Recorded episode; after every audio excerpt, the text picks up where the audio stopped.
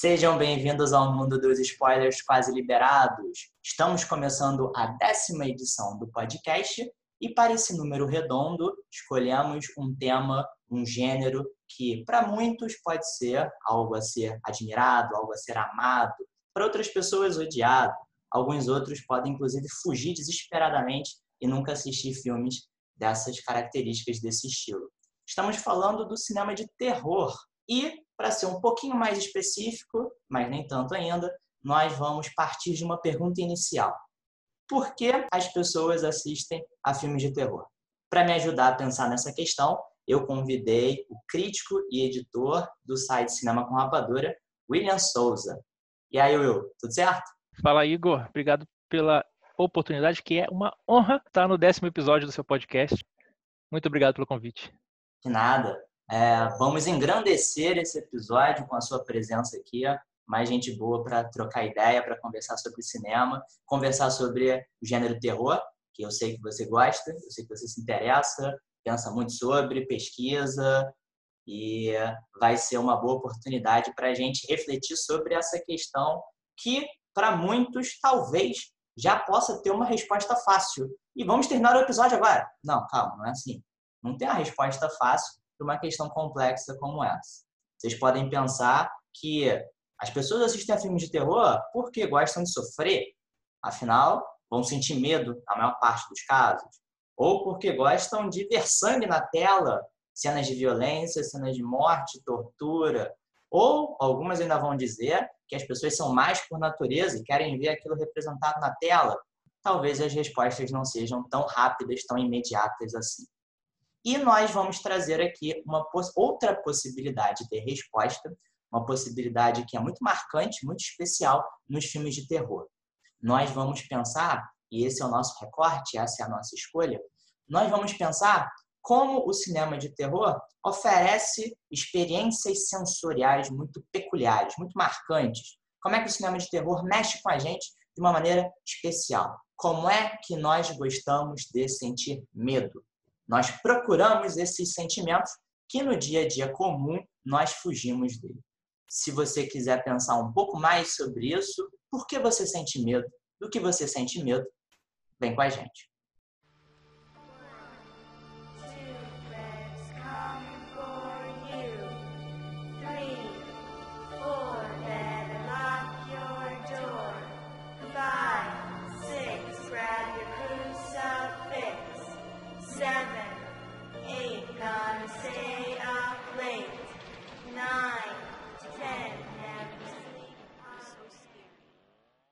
Então, Will, nós, para começar esse episódio, para dar início à nossa discussão, nós vamos destacar novamente essa nossa definição, essa nossa escolha do cinema de terror como uma porta de entrada para várias experiências de sensações, de sentimentos, de reações que nós temos.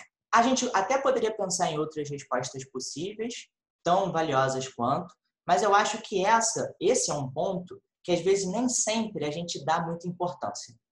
E é algo que precisaria também ser mais considerado. Né? O cinema como essa válvula de emoções, né? de manifestação de emoções, de impacto emocional. E aí as experiências sensoriais, sentir várias coisas, acaba entrando nesse tipo de gênero. E aí, um elemento que eu já puxo aqui para a gente conversar sobre é, em relação a como o cinema, e aí principalmente o cinema de terror, causa em nós um primeiro impacto que é emocional. Depois nós tentamos entender por que desse impacto, por que ele mexeu tanto com a gente, mas a nossa primeira reação é, às vezes, se surpreender com a emoção que nós tivemos ao ver aquele filme. E o cinema de terror acho que é bem, bem impactante, ele é bem expressivo nesse ponto. É, é muito interessante quando você pensa no terror como um gênero. Vamos, vamos posicionar o terror. O cinema tem vários gêneros. E a gente entende como gênero é, certas características que alguns filmes possuem em comum. E você tende a colocar ele numa caixinha. Então, um filme romance faz você ficar com o coração quentinho, um filme comédia faz você rir, e um filme terror faz você sentir medo. Tentando generalizar uma, uma, uma resposta curta para cada gênero. Agora, o que faz ser fascinante no terror é que as reações que geralmente se tem nos filmes de terror não são emoções que você, por impulso, gostaria de ter. São emoções ruins. São é, medo, vontade de vomitar, depressão, é, é, tipo fobias que, que vêm com, com o terror. E realmente a pergunta é: por que você gostaria de continuar vendo terror, sabendo que as emoções que você pode sentir, sentir são tão ruins? É uma pergunta difícil. É contra é contra o senso pensar que o, gênero é tão popular e ao mesmo tempo traz emoções ruins. Por que, que alguém vai pagar para sentir medo? Que pergunta, que resposta pode ter nisso? E aí que vem o que fascina no gênero terror o motivo que você acha que você está vendo, possivelmente não é o motivo pelo qual você está vendo. Ele mexe com, com uma camada de subjetividade, de personalidade. É lá no, no Freudiano, aquela Freud explica, o famoso Freud explica. É, e aí é onde o gênero do terror mora. É lá atrás, é lá na tua alma, é lá no fundo da tua cabeça, dentro do teu coração. É onde o gênero mexe mais. É, não é à toa que ele é popular, vamos partir desse princípio. Não é um gênero, tipo, filme que se considera cult, atinge menos gente. Já filme de terror atinge mais gente. E falar sobre as experiências sensoriais é algo que atinge todo mundo, porque você não precisa ser crítico de cinema para ver um, um, filme de terror e sentir algo. Você não precisa ter visto 700 filmes para poder analisar a função. Aquele filme, na verdade, ele falava sobre outra coisa, falava sobre a guerra, falava sobre questões de gênero, por detrás do filme de terror, por exemplo. É, você, sem precisar pensar muito, você pode, numa primeira leitura, sentir algo no filme. E depois, se você quiser, você pode explorar à vontade e, e tentar ver possíveis camadas dentro do filme. Que é o que muita gente faz, muita gente aprecia, é, e não é exclusivo do terror. Você tem todo o conjunto de filmes fantasia, filmes de ficção científica, na verdade remonta até origens de literatura, né? Do, de, de contos de fadas. São possíveis significados que estão no meio, que estão no meio da história que você está consumindo e que falam com você de uma maneira subjetiva pelo subconsciente. E eu acho, inclusive, Will, que eh, toda essa toda essa reação que nós temos com o terror é bem fascinante, como você falou, porque mexe com coisas que nós publicamente ou tememos ou temos receio de apresentar para a sociedade. Então, vai mexer com camadas nossas, com fobias ou com preconceitos, que, ou elementos do nosso subconsciente, que, por justamente estarem no subconsciente, você falou aí do Freud explica, o Freud vai nos dizer que nós reservamos inconscientemente nesses espaços mais profundos, porque o nosso ego, a sociedade nos ensinou que aquilo tem que ficar reservado e não pode ser explanado. E como é que o sistema de terror brinca com isso, né? Brinca sim, com sim. o que nós podemos revelar, o que nós não podemos revelar, o que acaba saindo fora do nosso controle. Nós vamos a um filme de terror achando que podemos reagir de determinada maneira. E nós somos surpreendidos justamente com esses impulsos que nós não podemos domar. Então você vai a um filme de terror achando que vai sentir medo, vai agarrar ali na cadeira do cinema é, saudade do cinema. Agarrar ele na cadeira do cinema e ficar tenso por vários minutos e de repente você está rindo de um filme de terror. Não é impossível isso uhum. acontecer. Como é que esses impulsos também nos surpreendem e fazem nós mesmos nos questionar: peraí, por que eu estou fazendo isso? Por que aconteceu isso e não aquilo?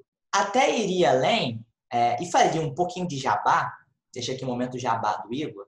Não que alguém né, vá ler algum trabalho acadêmico, mas eu já falei aqui em outros episódios que eu sou professor de história, historiador, e fiz na graduação e no mestrado trabalhos relacionando história e cinema.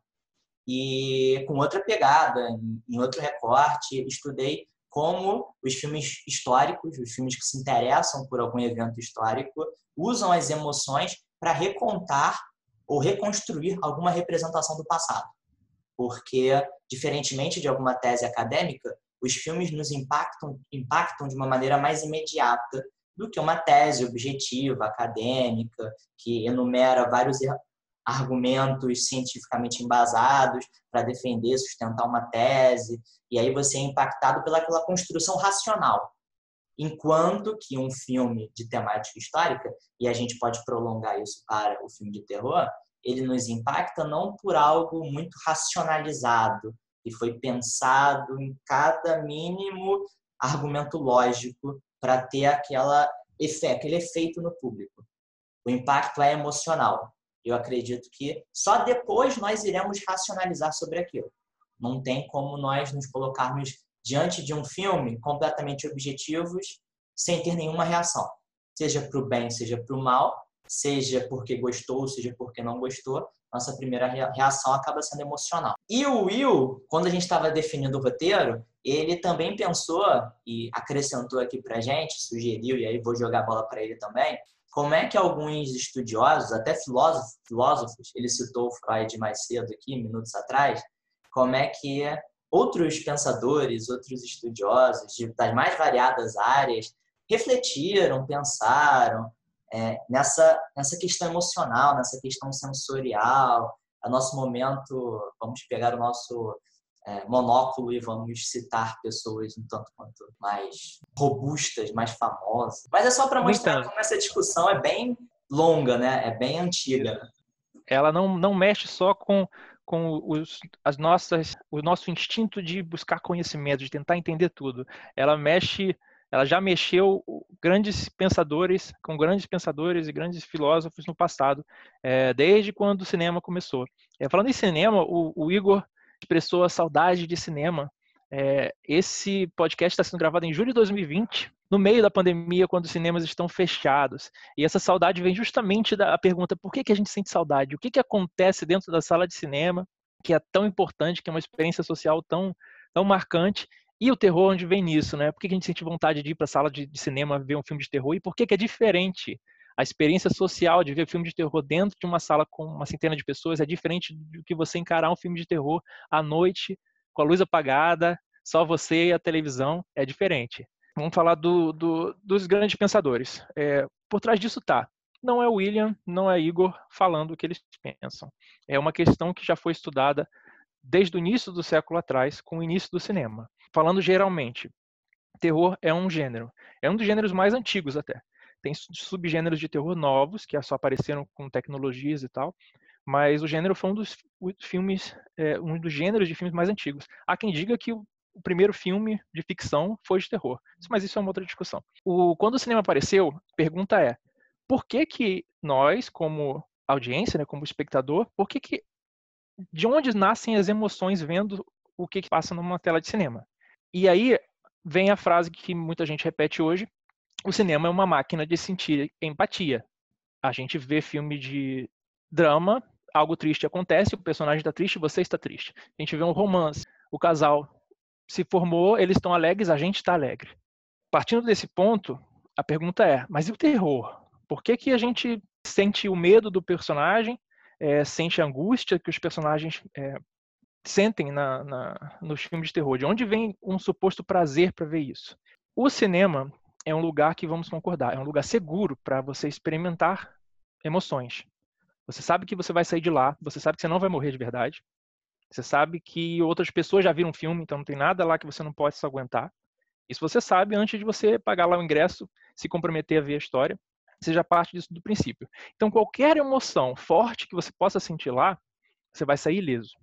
Um complemento aqui que você está falando e algo que você disse há pouco tempo. Ainda mais sendo uma experiência coletiva ocorrida dentro da sala de cinema, em que você está partilhando daquele filme com outras pessoas. E como isso faz completa diferença em relação a assistir ao filme sozinho, em casa, é outra experiência, é outro impacto. Infelizmente, não tem a mesma dimensão do que assistir no cinema né, querendo ou não, com uma tela maior, com um trabalho de áudio ainda mais sofisticado e principalmente com outras pessoas ali em volta. Tudo compõe a experiência. Agora, na prática, só para citar essa questão da empatia, do, do, do, como é que a gente, como ser humano, se relaciona com, com o que a gente vê e como a gente, como é que as emoções fluem, é, Münsterberg, Münsterberg, lá na época do, do, Belle Époque, do, do, do início do cinema, é, já pensava. Jean-Paul Sartre, Olha o francês. No meio do século passado, é francês. No francês, é, é especialista. Dentre o mundo de coisas que ele publicou, lidou um pouco de, de que maneira a gente se relaciona com a ficção. E o que ele concluiu é que a ficção entrega coisas que a gente, que, que, a vida prática nossa, que o nosso cotidiano não entrega, graças a Deus. Porque se eu estou vendo um filme de, de, de espírito, de invasão alienígena, de assassinos com faca correndo atrás de mim, eu não quero que isso aconteça. E aí é que vamos dar um saltinho de fé.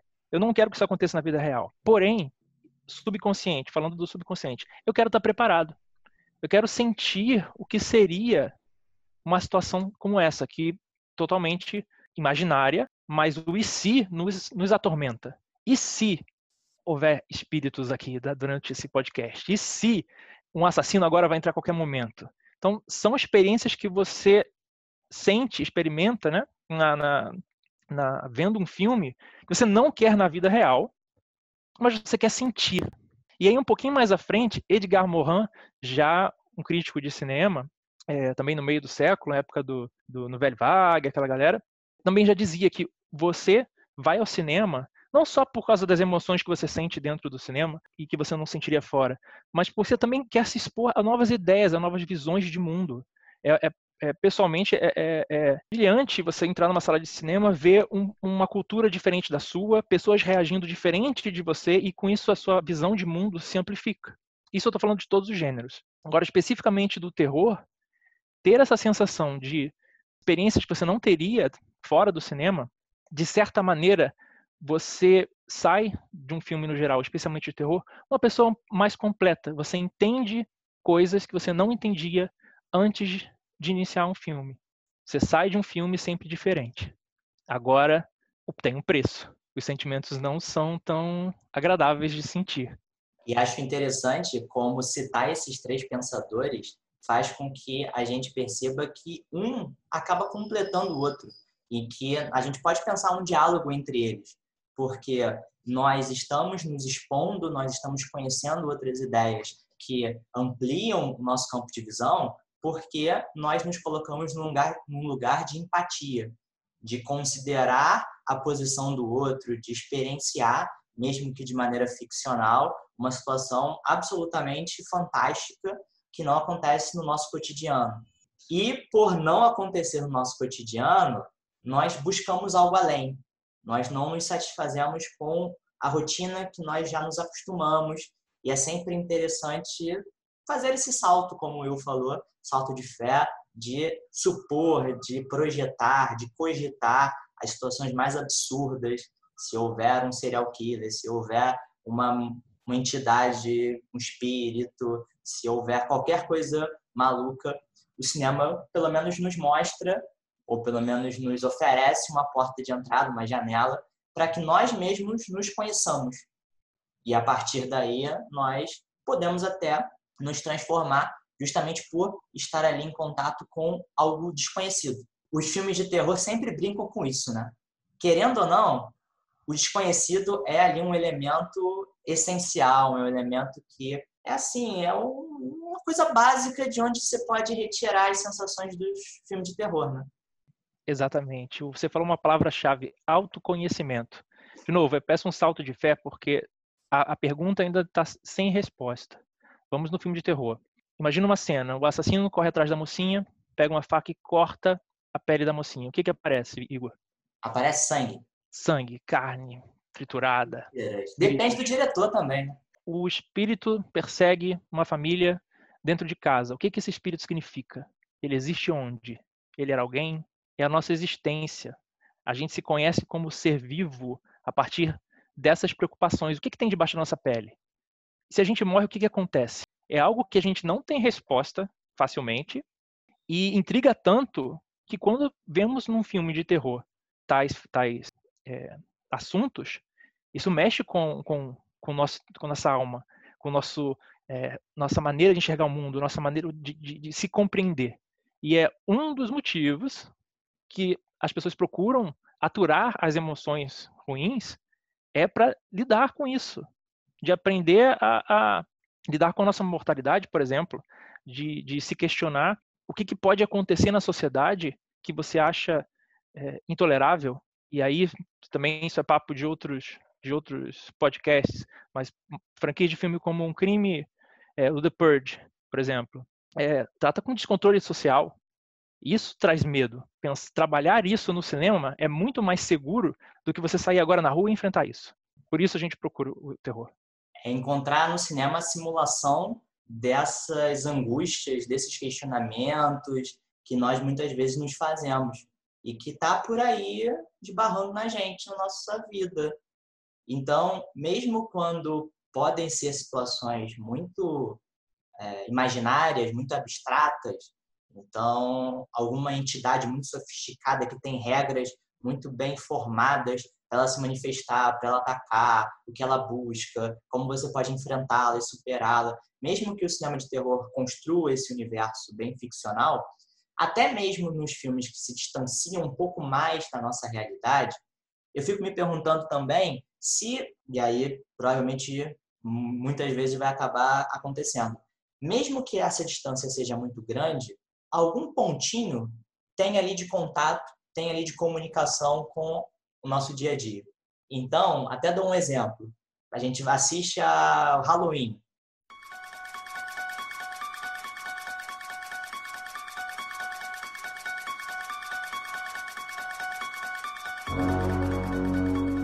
Ver aquele assassino mascarado que é praticamente indestrutível, você atira, ele cai de uma altura gigantesca, você corta ele e mesmo assim ele levanta, tá vivo, ainda vai atrás de você fazer outras vítimas. É algo irreal no nosso dia a dia, alguém que sobrevive a tudo isso. Mas será que não tem uma parcela ali na caracterização daquele assassino que não conversa com o que a gente encontra no nosso dia a dia? De figuras absolutamente parecem não ter emoção nenhuma, que parecem não considerar nada de um outro ser humano, absolutamente brutais, absolutamente uh, sanguinárias, que fazem várias e várias vítimas. E a gente vê aqueles assassinos, pode ser um Jason, pode ser um Fred Krueger, e eles parecem sentir prazer em causar a violência no outro. E nós, querendo ou não, infelizmente assistimos a isso no noticiário, vemos é, vários casos em que assassinos parecem se comportar dessa maneira, sem emoções nenhuma. Sim, e dando um pouquinho um passo à frente, que já, já é mais difícil de lidar, quando o papel se inverte, quando a gente por um motivo de inju suposta injustiça, ou enfim, injustiças, a nossa mocinha ou o nosso mocinho passa a perseguir alguém implacavelmente em busca de sangue. Ou seja, o praticante da violência passa a ser o herói, porque a gente quer que alguém sofra, pague por algo que essa pessoa fez. E aí são os filmes de vingança, são os famosos revenge porn, é, como alguns dizem, filmes de vingança de terror. Tem vingança em outros filmes também, mas vingança de terror. Então troca esse papel. Antes é o do Halloween, onde aquele assassino implacável que é acabar com a vida de pessoas supostamente inocentes. E tem no mesmo gênero o inverso. E a gente consegue, por empatia, estar no papel de um, tanto de outro. O que, que isso diz da gente? É, são perguntas que vêm junto com o terror. Não necessariamente sobre as emoções que a gente sente durante, mas sim o que, o que, que acontece no nosso subconsciente enquanto a gente vê tais filmes de emoções durante ou antes e depois. Porque a gente se pergunta do porquê ter se colocado naquela posição de aceitar a violência praticada por alguém e rejeitar a violência praticada por outro. Como é e, e dentro disso que você falou, como é que quando nós estamos lidando com o herói se vingando, isso oferece para nós uma catarse, um sentimento que nos liberta ou nos purifica. Pronto, vencemos, triunfamos. Uhum. O herói pode ter, assim, feito diabo ali, ter também cometido atos extremamente violentos. Mas como nós encontramos justificativas para aquilo. E a nossa catarse vem. Vem aquela vibração de passamos vários e vários minutos sofrendo junto com ele. Agora é o nosso momento de devolver aquilo, de corrigir o que pode ser entendido, pode ser visto como injustiça, né? como você como você usou a palavra. Essa inversão de papéis também é muito interessante. Nem sempre os filmes de terror trabalham com essa contradição, esse paradoxo de como nós sentimos, se esse sentimento seria mais válido, mais justificável do que outro. Mas quando ele faz isso, e até quando faz isso em outros filmes que ou podem não ser de terror, mas conversam com o terror, entram nessa seara do terror, como é que esse sentimento catártico chega a uma outra dimensão, justamente por estar mexendo com emoções tão intensas e tão antagônicas, né? do medo e da satisfação, do alívio e do desespero. Como é que o terror vai sempre nesses espectros muito variados de emoção. Sim, e catarse é um bom exemplo de emoção que não necessariamente é ruim, na maioria das vezes é boa, e você encontra também em filmes de terror com, com, na segurança do assento do cinema.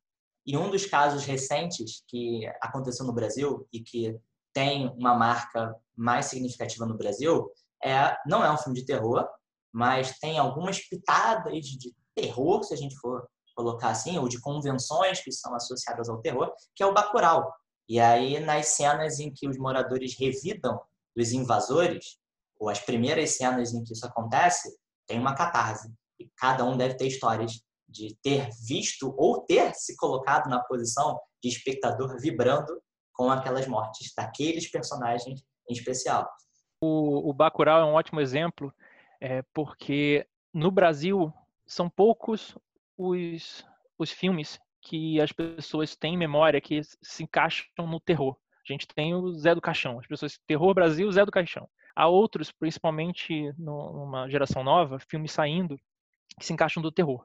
É, mas quando filmes populares como Bacurau chegam, encontram uma audiência, a audiência sai feliz por ter tido a experiência de um ótimo filme. Poucos percebem que dentro do filme existem elementos de terror. A pessoa está envolvida, entende a, a, a, a, discussão social, a crítica, é, a forma, a estética, só que nenhuma delas vai assumir, poucas vão assumir, que no final do filme elas viram um filme com, carregado no terror. Tanto nos elementos fantásticos, é, do grotesco, quanto esse de vingança, que spoiler, spoiler quase liberados, né, Igor? Quase é, que aparece no, no fim. E quando essa discussão sai, a gente nem comentou por enquanto, né? Essa discussão de por que, que as pessoas assistem terror, é, ela sai de um. Porque a gente sabe que o terror é um gênero muito. sofre muito preconceito. E, consequentemente, as pessoas evitam. É, ah, é terror, não quero ver, não odeio ver. Mas acabou de ver Bacurau. Mal ela entendeu que, que tinha terror lá, já esfregado na cara dela, mas ela não gosta do, do gênero de terror. Então, trazer para consciência que nem só porque um filme não é classificado como terror, não existam elementos de terror dentro dele. Agora, é, ouso dizer que em todos os gêneros que a gente entende, inclusive infantis, animação infantil, sabe aquela animação é, inofensiva que você põe para o seu filho ver? Tem elementos de terror lá. Agora, não é terror, sabemos. É, estamos falando de elementos que às vezes aparecem. Vou dar, por exemplo, a mãe do Bambi, qual é o destino dela? O pai do Simba no Rei Leão, qual é o destino dele? E a maneira, pior ainda, a maneira que isso acontece. É, o momento de catarse do Rei Leão, a morte do, do Scar, como ela acontece? É absurdamente horripilante você ver aquilo. Só que está num filme de animação para criança. Isso não é ruim, Igor. Vamos ver se você concorda. Crianças podem ver filmes de terror? Você botaria o seu filho menor de idade vendo um filme de terror, ou seja, cuja classificação não é o ideal para, para o indivíduo? Lá vem a questão polêmica. Eu acho que tudo depende de qual é o filme de terror e qual é a, meu, quem é o meu filho ou minha filha, a idade dele, a, a própria classificação etária do, do filme, porque pode envolver algumas questões que ele ainda não tem ferramentas para lidar com aquilo, para discutir, para compreender, mas acho que desde muito cedo dá para ele se acostumar ou ele ter contato com esses elementos de terror. E aí Exatamente. de como cada um deles utiliza, como cada um deles encena, representa esses elementos, é colocá-los diante de emoções que ele vai ter contato pelo resto da vida. Então não tem como ficar Exatamente. adiando isso. Né? Exatamente. E, e o, o filme pode até servir como uma oportunidade para você falar sobre certos assuntos com a criança. Não somos psicólogos, eles têm essas respostas ao, ao pé da letra, bastante estudadas, mas quando você põe uma criança para ver Bambi e ela volta chorando depois que descobre o que acontece com a mãe do Bambi, é uma oportunidade para você introduzi-la. Pessoas morrem, coisas acontecem. A questão da perda. E... Exatamente. E está alinhado com o autoconhecimento que a gente já falou um pouco mais antes. Os filmes de terror, por trazerem elementos, como você falou, assuntos bastante complexos de serem lidados por pessoas jovens que não têm a maturidade definida, a maturidade correta para lidar com certos assuntos, é, você tem que respeitar a classificação. Mas como você bem falou, quando a gente fala de pessoas que a gente conhece, depende do quê? Da idade do filho, do que está falando. Você pode ser uma oportunidade. Tem um motivo pelo qual adolescentes, pelo qual os, os filmes de terror são especialmente populares para adolescentes.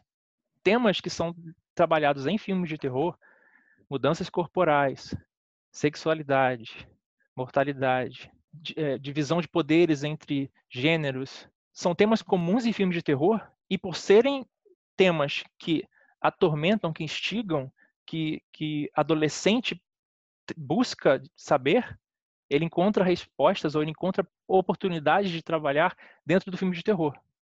E completando isso que você falou, eu, e em relação a tipos de filmes para tipos de público, público diferente, como apresentar, como tomar contato com essas diferentes questões complexas. Por exemplo, eu não colocaria se tivesse filhos, filhos assim de 8, 10 anos, estou chutando uma idade aqui. Eu não colocaria eles para assistir um filme que eu assisti hoje, me preparando, entrando no clima para falar de terror, que eu assisti e não tinha visto ainda, o Hellraiser. Uma criança de 8 anos para ver Hellraiser, acho que dá para esperar um pouquinho ainda, dá para segurar um pouco a onda. Por que exatamente? Conte mais. Eu não vi Hellraiser. Eu vi, mas supondo que eu não tenha visto Hellraiser, por que você diz isso? Supondo que, com certeza, pessoas que estão nos ouvindo não assistiram ainda. Recomendo, desde que você não seja uma criança de 8 ou 10 anos de idade, né, para justificar meu ponto aqui. Mas porque o Hellraiser, ele, ele trabalha com o terror que vem alinhado a uma exacerbação muito grande de prazeres. Como é que o prazer e a dor estão muito. Existe uma linha tênue entre essa busca desenfreada pelo prazer e como isso pode desencadear algo mais violento, algo mais trágico, algo mais brutal.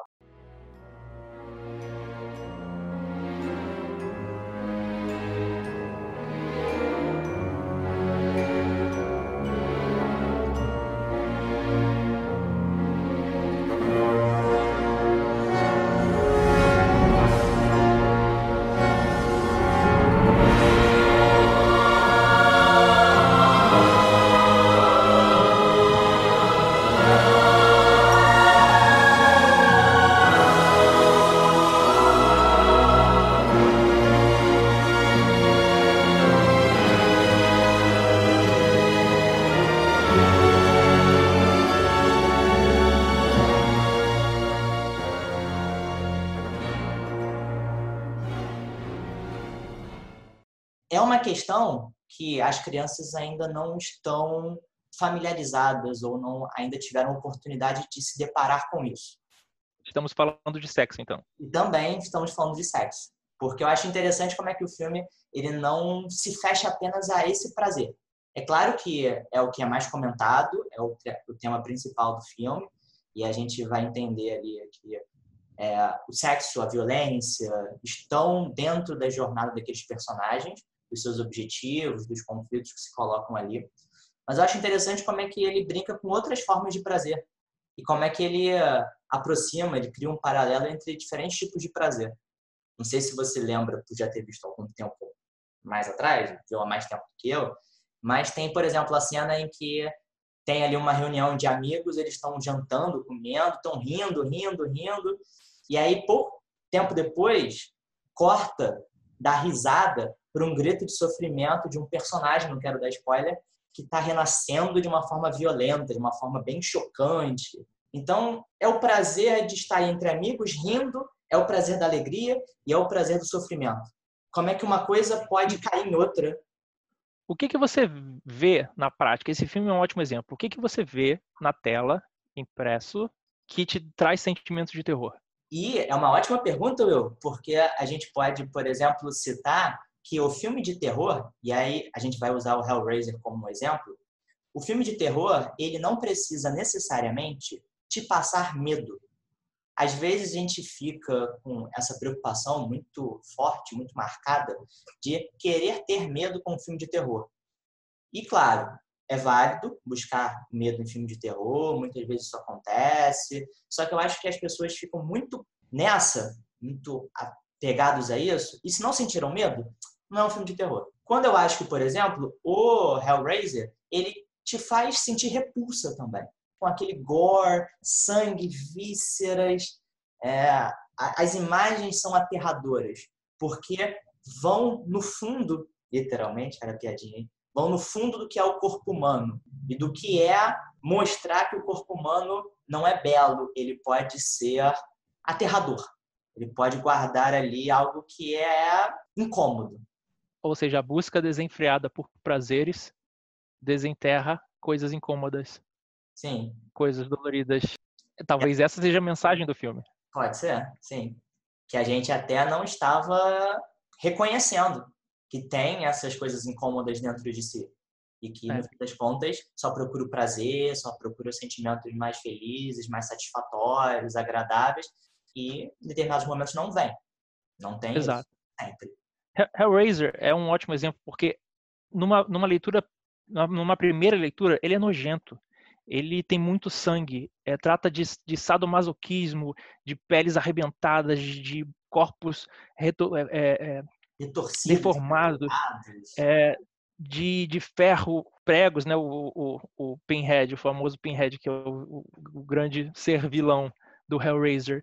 Tem pregos na cabeça, os, as pessoas não, não, simplesmente morrem, elas sofrem torturas. E não é só isso, você vendo o filme, ele trabalha imagens de é, algo estragado, comida estragada, fungos, insetos, baratas, tudo que mexe com a tua repulsa. E aí quando você sobrepõe o, esses temas, fala algo no teu subconsciente. Foi só um exemplo para mostrar que quando a gente é, sente nem sempre medo, né? Repulsa, é, nojo em, no filme de terror, é, esses sentimentos vêm lá do teu subconsciente. E aí cabe sempre a, a, a interpretação, né? O, a pergunta para si, por que, que eu estou sentindo isso, o que, que isso significa para mim. É, isso vale também, por exemplo, filmes que tratam com canibalismo.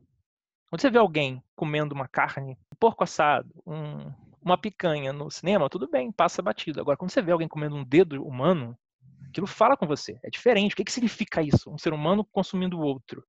Isso você não vê em outros gêneros, você só vê no terror. É o tabu que o filme de terror vai cutucar. É o tabu Exatamente. que não é falado e que o terror vai ali na ferida e vamos mostrar. Vamos pensar sobre isso. Qual é a tua reação? Olha, olha a importância do gênero para lidar com tabus que, que não seriam é, trabalhados de, de, outra forma em outro tipo de gênero. Sim. Então, alguns já devem ter reconhecido aí que o Will deve ter mencionado o Raw, filme de terror francês que, por exemplo, trabalha... Como você sabe, Igor, que eu, que eu pensei nesse filme quando quando falei do dedo humano. Muito especial aquela cena, é, o dedinho, tipo. Hum, é leve spoiler, leve spoiler, como uma asinha de frango. Ela ali. É... Spoiler quase liberados, né? Quase liberado. Esse é. filme é, é um, é um filme recente, francês, estava na Netflix até certo momento. E um dos temas que ele lida é o canibalismo. É a mistura do, do, do animal, como a gente entende, né? O, tipo, o, o animal o gado, o, o cachorros, é, lobos e a gente humano. Como é que a gente lida com o nosso impulso? E também é uma camada aí, para quem quiser ver o filme, spoiler, isso aí é do spoiler. Existe uma interpretação sexual. O que, que isso significa do nosso instinto de consumo humano? Como é que você consome alguém? Existem formas de você consumir pessoas, não só comendo a carne, é, mordendo um pedaço do dedo. Você consome, você troca poderes com pessoas o tempo todo em diversas formas. E você vê o filme e depois questiona de que maneira ele falou com você. Mas, de, de fato, o que vem, o que, o que é mais marcante, é, são esses elementos de, do grotesco, do canibalismo. E aí, se você lê de uma maneira simplista, eu não quero ver ninguém sendo comido, eu não quero imaginar comendo alguém. Só que isso trabalha no teu subconsciente certos temas é, mais profundos e mais ligados à nossa humanidade. E para colocar um outro exemplo, que nesse caso atende, por exemplo, a discussões que envolvem diretamente o público jovem, adolescente, que está ali entrando numa fase em que isso é uma questão essencial e que não pode se fugir, é o A Corrente do Mal,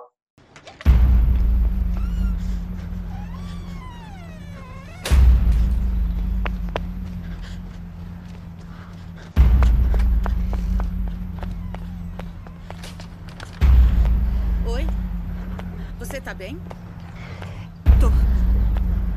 Precisa de ajuda? Não.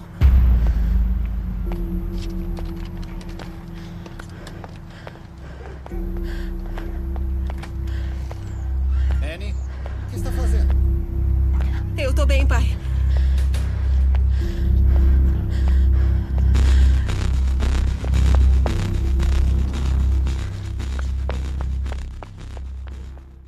Envolve questão de sexualidade ali na, na, alegoria que se trabalha, né, de uma ameaça que se transmite a partir do sexo.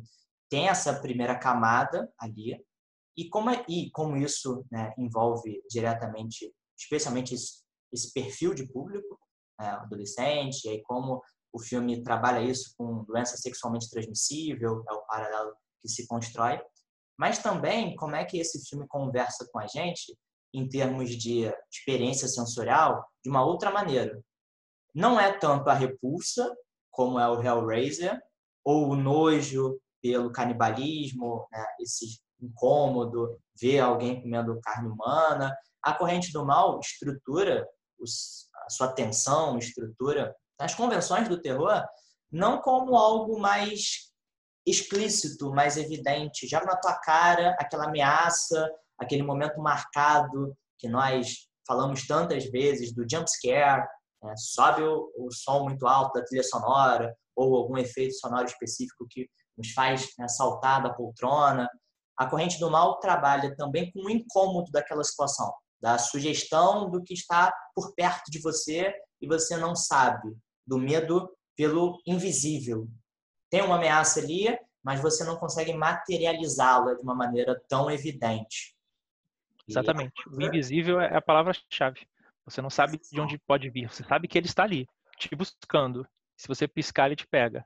E dando um leve spoiler, quase liberado, esse invisível, inclusive, se materializa de maneiras diferentes a depender da pessoa. Então, é um invisível muito fluido. É um invisível que não tem, se por acaso ele assumir uma forma definida, ele não tem uma forma única. Então, como é que isso também conversa com públicos diferentes, mexendo com medos diferentes? Então, tudo isso que a gente está falando sobre tabu, medo social, angústias sociais, mesmo que envolva uma coletividade maior, também tem uma dimensão individual, que uhum. a gente não poderia negar, não poderia esquecer. Sim. Mal. Um detalhe sem spoiler desse filme é o, o, o que leva a pessoa a ser perseguida é uma maldição transmitida pelo sexo não tá à toa o sexo ali. Ele podia ter botado um vírus, Sim. não? Podia ter botado um, um, um ser peludo, tipo um lobo atrás da pessoa. Mas não, é pelo sexo. Não tá à toa. Por que, que o sexo nos deixa tão frágeis a ponto de temer as consequências? São questões que o filme trata no subconsciente. Você consegue consumir esse filme, é, esse e tantos outros, de uma maneira superficial você vai se entreter. O filme é feito para é uma montanha russa de emoções, assim como todo thriller. E isso, claro, no teu subconsciente ele está querendo dizer algo, que é o, o, interessante. Como você começa numa primeira camada, fala de emoções ruins, é, de, de elementos visuais como o a gente falou do Hellraiser e, e do, do Raw, que fala sobre carne, sobre sangue, é, mostra um pouco de, de, de monstruosidade e ao mesmo tempo você tem outros filmes que trabalham mais o psicológico, mais o invisível, é, mas temas que são, não são tão palpáveis. E aí me faz, me faz também é, lembrar que todos esses exemplos que a gente deu são exemplos de horror puro. Todos os elementos que discutimos até agora são elementos que a gente automaticamente associa com o gênero de terror. Ah, tem sangue alguém morrendo? Terror. Ah, tem alguém, tipo, tem um braço voando? É terror. De fato, é, são elementos que, que ajudam a caracterizar. Tem fantasma, é terror. Você tem a bruxas. Escuridão, né? A escuridão. Isso, aí, tá... poxa, no, no, no estético, então, aí vai. O, o que é escuro, o que é claro, sombra, vida, morte, músicas sombrias, aquelas composições sonoras que deixam a gente arrepiado, estão, estão, estão todas lá. Isso caracteriza os filmes de terror e os subgêneros de filmes de terror. Por exemplo, os filmes mais antigos que reconhecemos, filmes de monstro, Frankenstein, Drácula, todos eles traz, trazem essa questão da nossa relação com o nosso próprio corpo, é, na vida, o que, que é humano, o que, que não é. É interessante falar da política atual brasileira, uma palavra que, que sempre vem em umas discussões é abje, abjeto. Se é um ser abjeto, é uma abjeção, é tudo que não é, não é tudo que não é, tudo que não, não serviria para esse mundo é o abjeto, é o monstro, é, o, é, é, um sentimento que é trabalhado nos filmes de terror desde o início do cinema. Quando a gente mistura os gêneros, quando a gente traz o horror para dentro do, de, outros, de outros gêneros e vice-versa, é, vem coisas mais interessantes, porque fica mais fácil de consumir. Você acaba alcançando as pessoas que têm mais, mais dificuldade de lidar com, essas, com, com emoções. É mais fácil quando você tem um filme híbrido, que não é só horror puro, que tem todos esses elementos que a gente falou. O, pessoalmente falando, quando eu era criança ia na locadora, me deixava inquieto como é que os filmes se encaixavam certinho nos gêneros. Aquele filme ali é aventura, aquele filme ali é romance, aquele outro filme ali é comédia. Às vezes eu pegava em casa para gravar um filme na televisão e eu não sabia classificar. Pera, esse filme é o quê? É drama? Filme é ficção científica? Esse filme é terror? Não, esse filme é suspense. É, é, começa a ficar diferente. Aí depois você cria maturidade e vê que você não pode colocar um filme exatamente numa caixinha. Você identifica os elementos, onde os elementos se, se são, são mais evidentes, é, são são mais fáceis de identificar, você acaba colocando um filme numa caixinha, mas nunca é fácil você fazer esse limite. E, e é importante para pessoas que têm uma sensibilidade alta para o terror. É, aqui ninguém vai fazer shame ninguém, de, de, de nenhuma pessoa. Tem gente que, de fato, não consegue lidar com filmes de terror, seja pelo, pelo nível até superficial, que eu não posso ver sangue. Se eu ver sangue, eu desmaio. Entra aquela, aquela condição é, psíquica que a pessoa não pode ver sangue. Ela não pode ver filme de, de, de, fantasma, porque a ideia de ver um fantasma deixa ela horrorizada. É, isso dói, vem sentimentos de dor que é difícil de algumas pessoas sentirem. É, eu não sei, Igor, se você concorda, mas de fato, você vê pessoas que aturam uma montanha russa, tem outras pessoas que morrem de medo de uma montanha russa. Eu sinto que, fisicamente, a maneira que, que o cinema fala com a pessoa, a maneira que, que as emoções nascem das pessoas, algumas sim são mais sensíveis às outras. Por isso que é importante o filme se, se, se vender, né? O filme se anunciar, olha, esse filme trata de. É não só para a questão de, de classificação etária, como a gente comentou, porque depende da maturidade das pessoas consumirem o filme ou não, quanto para já avisar. Se, se, os temas forem muito chocantes, é, algumas pessoas podem não ter, não conseguirem processar, processar isso. O que, que você acha sobre isso, Igor? E muito mais do que se fechar em gêneros, como você começou falando essas informações úteis para que cada pessoa já tenha uma noção do que a espera ao assistir ao filme, independe dessas caixinhas muito bem definidas do gênero, porque a pessoa pode se sentir muito afetada, sei lá, assistindo a um Manchester à beira-mar, que tem uma tragédia muito carregada ali, e que se por acaso atingi-la fazendo com que ela recorde de eventos que ela tenha passado, vai mexer de uma forma assim muito inquietante com ela. É o que a gente chama ultimamente, mais recentemente, de ter um gatilho e que vai provocar gatilho. uma reação uhum. que a pessoa não consegue trabalhar ainda e que vai gerar algo mais descontrolado, algo que vai fazer mal, realmente. Isso, inclusive, conversa com o que a gente estava falando antes, lá no início, sobre o medo controlado, os efeitos que vários estudiosos, várias pesquisas acadêmicas já foram feitas de como o filme de terror nos afeta, afeta diferentes áreas do cérebro, porque uma das coisas que vários pesquisadores concordam e praticamente é um elemento em comum para qualquer pesquisa, e podem existir variações, podem existir discordâncias, mas um filme de terror não, ter, não tem o mesmo impacto se aquela questão não traz alguma relevância para o público. Então, por acaso, se for algo assim muito extraordinário, que mal tem um pé no nosso cotidiano, mal se pode fazer alguma referência com a nossa vida. O efeito vai ser menor. Não é que não vai ter efeito. Seria muito pretensioso falar que não vai causar alguma coisa. Mas se houver uma distância muito grande e se o público não identificar alguma relevância, algum contato, algum ponto de contato com a realidade né, concreta do dia a dia, existe um ligeiro afastamento e um menor impacto.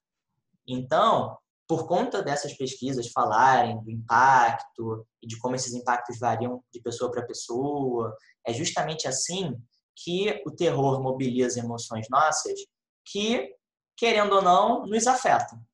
Então, por exemplo, independentemente de qual seja o tema, independentemente de qual seja o estilo do terror, é, o terror nos faz ter uma ligeira taquicardia. Nosso coração vibra num compasso diferente do que se nós estivéssemos assistindo a uma animação. Isso Né? Muitas pesquisas vêm mostrando. Porque gera um pico de adrenalina que a nossa vida mundana não proporciona na maior parte das vezes. Ou quando proporciona, é em uma situação de perigo excepcional. Sei lá, você está atravessando a rua, vem um bandido com a arma apontada para você. É um pico de adrenalina. E que, ainda bem, nós experienciamos muito mais na sala de cinema de frente para algo ficcional. Então, quando um tema é muito sensível para alguma pessoa, eu concordo contigo, vai afetá-la de uma maneira que ela precisaria já ter consciência antes para escolher e saber como ela está. Posso enfrentar isso? Não posso enfrentar, porque mexe com algo que não tenho tantas defesas para administrar aquela situação, administrar aquela sensação. Então, exemplo que nós vimos, não suporto sangue, passo mal só de ver gotas caindo. Hellraiser não é a melhor pedida, porque um simples prego pode causar um estrago fenomenal. Tem uma cena ali que o próprio personagem passa maus bocados né, só por ter é, batido num prego solto na parede. Isso vem muito do que a gente estava falando, do nosso corpo reagindo às emoções que os filmes de terror potencializam seria potencializar, porque outros gêneros podem proporcionar isso. Talvez o filme de terror leve para outro nível, para outro lugar. De uma certa maneira, esse autoconhecimento é, é, pode-se dizer que é um, uma função educativa do filme de terror. Quando você se propõe a se expor a uma a uma situação, a, a, emoções que você não sabe como vai ser sua reação e você conclui que é ruim, você tem todo o direito de se afastar. Mas nota que você não se afasta na derrota, você se afasta na vitória, no sentimento positivo de você aprendeu algo sobre si. É, esse tema aqui mexe comigo de uma maneira que eu não previ. O que está acontecendo? Qual é, para que que, que tema eu devo levar para minha terapeuta depois de ter visto esse filme. e, e foi muito legal você ter comentado também, Igor, de certos temas, certas situações que você, pelo lado oposto do espectro, você não sente exatamente a mesma coisa. E às vezes acontece quando o, o, a, a perspectiva que o filme traz não é a sua. Por exemplo, nós dois somos dois homens brancos classe média brasileira. Eu não tenho a mínima ideia do que é ser negro nos Estados Unidos. Mas eu pude ver o, o filme Corra de uma maneira para exercer, exercer um pouco de empatia. Tipo, deixa. O que, é como se o filme tentasse me educar. Olha um pouquinho, olha o que, que o que, que a gente, o que, que a gente como os personagens, né, a perspectiva que a gente segue, olha o que, que a gente sofre. Filmes como o, ah meu Deus, aquele filme, vamos lá, quiz, quiz, Igor. Filme persa, mulher protagonista, tem no Netflix.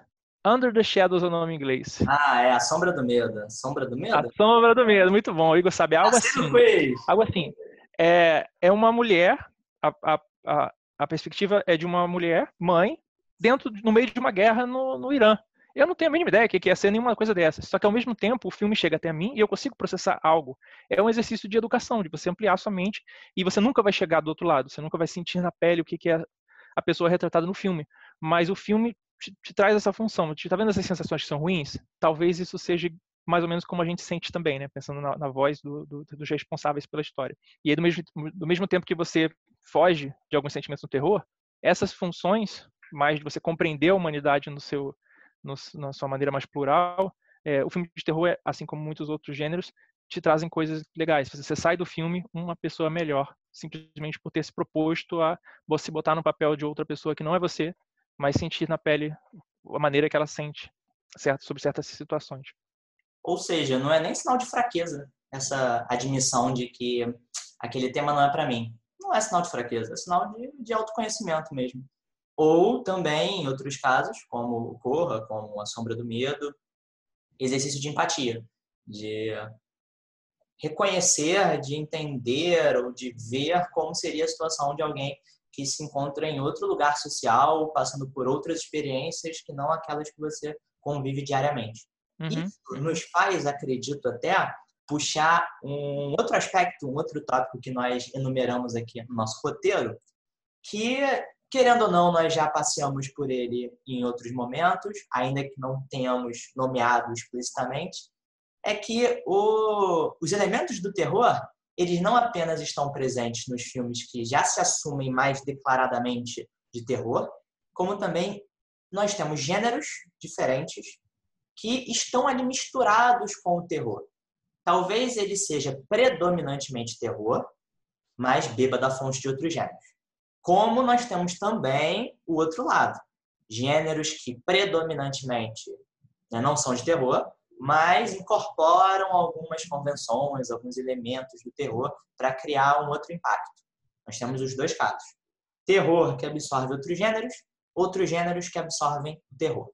Sempre na linha do que o Will falou um pouco antes, os gêneros não são casinhas fechadas, é, completamente separadas umas das outras. Nós temos gêneros que se encontram, se misturam, se entrelaçam.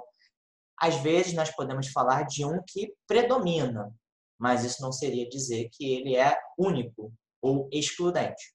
E acho... Dá exemplos, Igor. Exemplos, vamos aos exemplos. Sempre melhor clarear o nosso pensamento. E vou começar por um que eu adoro, sei que o Will adora também, e que brinca justamente com a comédia, que é O Segredo da Cabana. O Segredo da Cabana tem ali os seus elementos de terror, tem né, o subgênero do filme de cabana, em que um grupo de jovens vai para lá e acontece algo extraordinário, algo fantasioso, que coloca a vida deles em risco. Mas, sem dar muito spoiler, o Segredo da Cabana tem momentos cômicos que brincam com o próprio cinema, brincam com a metalinguagem, de como esses filmes de cabana se constroem. E de hum, como. Ele é bem rico, hein? De como os filmes brincam com a gente. Então é. Falou bonito, metalinguagem do cinema de terror. Esse filme, é, esse filme traz isso mesmo. E o, o identificar a comédia nele, você tá vendo o filme, o filme tá muito tenso a, a, as emoções, os temas são muito pesados. Às vezes acontece de você encontrar um alívio cômico, natural. Aquele personagem que está ali só para fazer uma, uma piada ou outra, deixar aquele momento de, do, da calma para depois vir a tempestade. Isso natural faz parte da narrativa de qualquer filme, é, é estratégia de roteiro. Aliás, spoiler, filmes fazem isso de propósito para te emocionar, por bem ou por mal.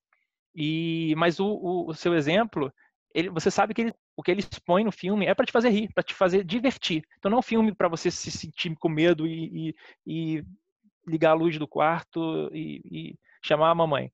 É, um, um, exemplo claro, Zumbilândia. Zumbilândia. Ele já traz um próprio nome, já, o, o nome te, digo, te diz o que, que você vai encontrar. Zumbis e parque de diversão. É isso. Vai ser, uma, vai ser uma mistura que você termina o filme se divertindo. A proposta está em uma palavra só. Uma mistura de comédia com horror bem lembrado. Agora dá, dá, mais misturas, dá uma mistura mais difícil de, de perceber. Tipo quando você mistura com documentário, por exemplo. Documentário é legal. Horror e documentário. Documentário é legal, chamado found footage, de imagens encontradas. Vou falar um dos hum. que eu hum. mais gosto e que infelizmente Hollywood foi fazer a refilmagem. Eu adoro Hack, o filme espanhol. Hack. É. Hum que uma jornalista vai fazer uma matéria aparentemente comum num edifício. Na, na verdade, ela está acompanhando um grupo de bombeiros no seu dia a dia. Começa daí. Uhum. E aí os bombeiros são chamados para alguma situação que aconteceu num edifício. E ela acompanha para registrar a ação deles. E o, o que uhum. aparentemente seria, sei lá, um morador que passou mal, e aí precisa ser socorrido, se transforma num filme de terror com quase liberado, spoiler quase liberado, zumbi. Uhum. E então é o clássico filme de zumbi, que nós temos aos montes nos filmes de terror, né, esse subgênero, que encontra o found footage porque a nossa perspectiva em relação ao filme é a da jornalista uhum. a sua câmera acompanhando aqueles bombeiros, acompanhando aqueles personagens.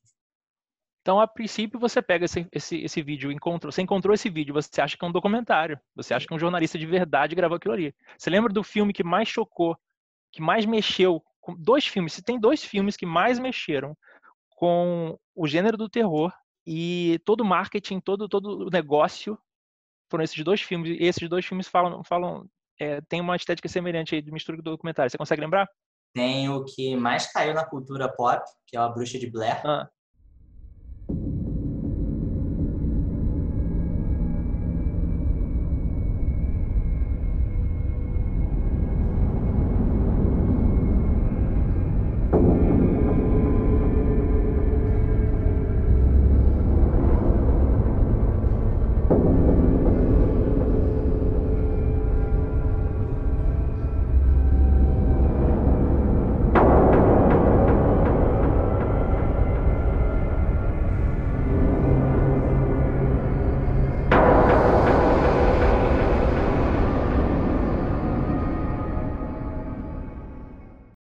De Blair. Todo Por marketing, quê? todo marketing de Você que lembra? o, não, não eram atores, é, eram pessoas reais que desapareceram e aí as pessoas se esconderam, Exatamente. esconderam, ninguém sabe dela, o que aconteceu? E aí vem aquele registro que supostamente teria sido encontrado mostrando por que essas pessoas desapareceram. É, toda uma jogada de marketing. Exato. Olha o horror. Apareceram. Então, mexer o documentário quando você mexe na, na, na, estética, né? Você tem uma fita encontrada, uma mídia digital. Você hoje você tem filmes que trabalham muito aplicativos, é, filme de terror com aplicativo. Você tem filme de terror que mexem com a, redes sociais.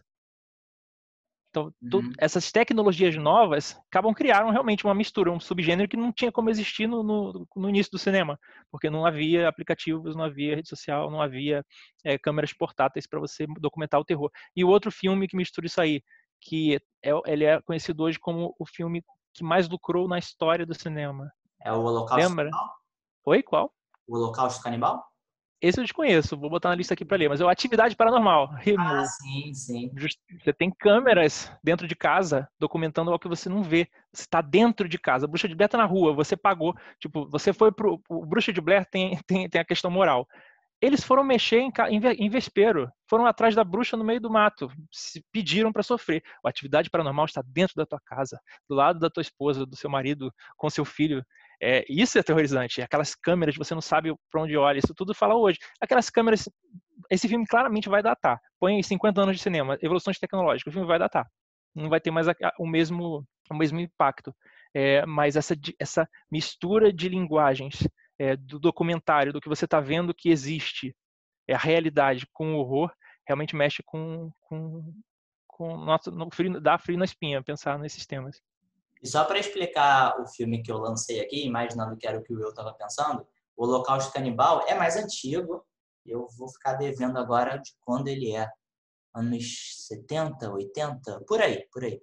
E que ainda não era exatamente found footage, né? Eu dei uma forçada de barra ligeiramente, mas não na estética como a gente conhece, de uma câmera que né, foi encontrada, registros assim, a lá Bruxa de Blair, a lá Atividade Paranormal mas seria um grupo de estudiosos, arqueólogos, né, não me lembro agora, que está desbravando um local bem isolado, né, um local bem distante da, das grandes cidades, e aí se depara com uma comunidade canibal, né, o Holocausto Canibal, que aprende, prende todas aquelas pessoas, é, mata todo mundo que está ali da equipe e pratica diversos outros atos de violência, de uma forma muito real, de uma forma muito chocante, porque parece real mesmo. Então, animais são mortos, animais foram mortos realmente durante as filmagens, e o próprio realizador ele foi preso durante algum tempo por ter é, matado animais. Ixi. Dado esse É, esse, efeito. esse eu já risquei da minha lista aqui, Igor. Eu- isso aí eu já cruzou a linha. Por É. mais que deve ser um filme bom, deve ser um filme bacana com seu valor histórico, mas pô, matar animal, enfim, já cruzou a linha aqui. Já não vejo filme que mata animal aqui. uma linha ética do que né, esse efeito de real pode fazer, né? pode brincar. A gente teria outros exemplos dessas brincadeiras, desses entrecruzamentos de gênero. Nós falamos de documentário, falamos de comédia. Tem um também que talvez seja meio estranho pensar se combinando com o terror, que é o romance. À primeira vista pode parecer que eles não se casam, eles se chocam, né? Sim. Nós temos romances que entram nessa seara do terror, na estética, na representação. Por exemplo, Entrevista com o Vampiro, da, adaptado né, do livro clássico da Anne Rice, é, Brad Pitt, Tom Cruise, é, e de todo o lance ali do vampiro, da eternidade, é, o lance gótico que vem por trás é, do vampiro, né, de, de romances mais carregados nessa parte da tragédia.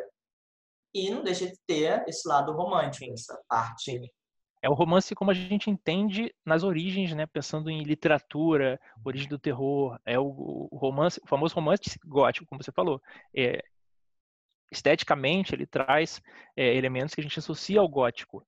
O, outro exemplo, o filme do Del Toro, A Colina Escarlate, onde tem um castelo no, no topo de uma montanha e uma mulher indefesa e monstros. É, exemplos de misturar romance. Agora você consegue pensar num romance como a gente entende hoje, aquele famoso rom-com, ou em termo pejorativo, romance para menininha, termo horrível. E vamos ver agora. Me pegou de Comédia romântica. Eu não vi esse filme. Se você viu, me fala. Meu namorado é um zumbi. Ah, Claramente. É verdade. o nome de tudo. O nome de tudo. Não precisa nem ver, ver, ver, trailer. Ele vai me entregar uma comédia romântica que tem um, um teor de, de terror, porque afinal é um zumbi. Eu não vi. Você viu ele, não? Não vi. Hum, mentira, hein? Tô vendo. Tô, vi, você vi. viu, hein? Não, tudo bem, sem preconceitos. Eu tenho curiosidade de ver, mas eu não sei se vai ser bom, não. Tem que ver com algum propósito. E o pessoal aqui sabe que eu não tenho vergonha de admitir, não, os filmes meio duvidosos Definitivamente. eu. Eu Definitivamente. Todos mesmo. merecem a atenção de alguém. Claro. E a gente, como formadores de opinião, nesse sentido, temos um dever de, de nunca excluir filmes do nosso, do nosso campo de, de visão, exceto filmes que matam animais. Ah, esse, esse aí, pra mim, não rola não, não rola não. E aquele também, o... a Serbian Movie, que nem chegou no Brasil. Qual? É aquele filme que ah, tem... a Serbian Movie. Ah, Sim. Esse também. Acho que é Serbian Film. Acho que ah. o nome que eles trabalharam é Serbian Film. Tinha um, tinha um subtítulo em português. E por que, que esse, esse título te veio à cabeça? É, porque é aquele tipo de filme que uh, esse dá para arriscar, porque pelo que faz ali, o choque pelo choque. Isso nem chegou ao Brasil, né? Mas só pelas informações de tortura, assassinato com bebê, não. É. é um filme extremista, é o extremismo. A gente tem muitos filmes de, desse subgênero de extremismo que, que falam, falam. É interessante você citar, porque falam da gente como comunidade. Porque para o Brasil esse filme é inconcebível. É, entre outros que a gente pode dizer. Agora, outros filmes também lidam com as mesmas situações, só que com, com, com um pouco mais de tato, e esse a gente consome. Mas, de fato, é interessante essa repulsa. Por que, ah. que existe essa repulsa é, em certos temas? O que, que diz da gente como sociedade? É legal. Torture porn, né? Porque passa aqui várias e várias continuações de Wahlberg, por exemplo.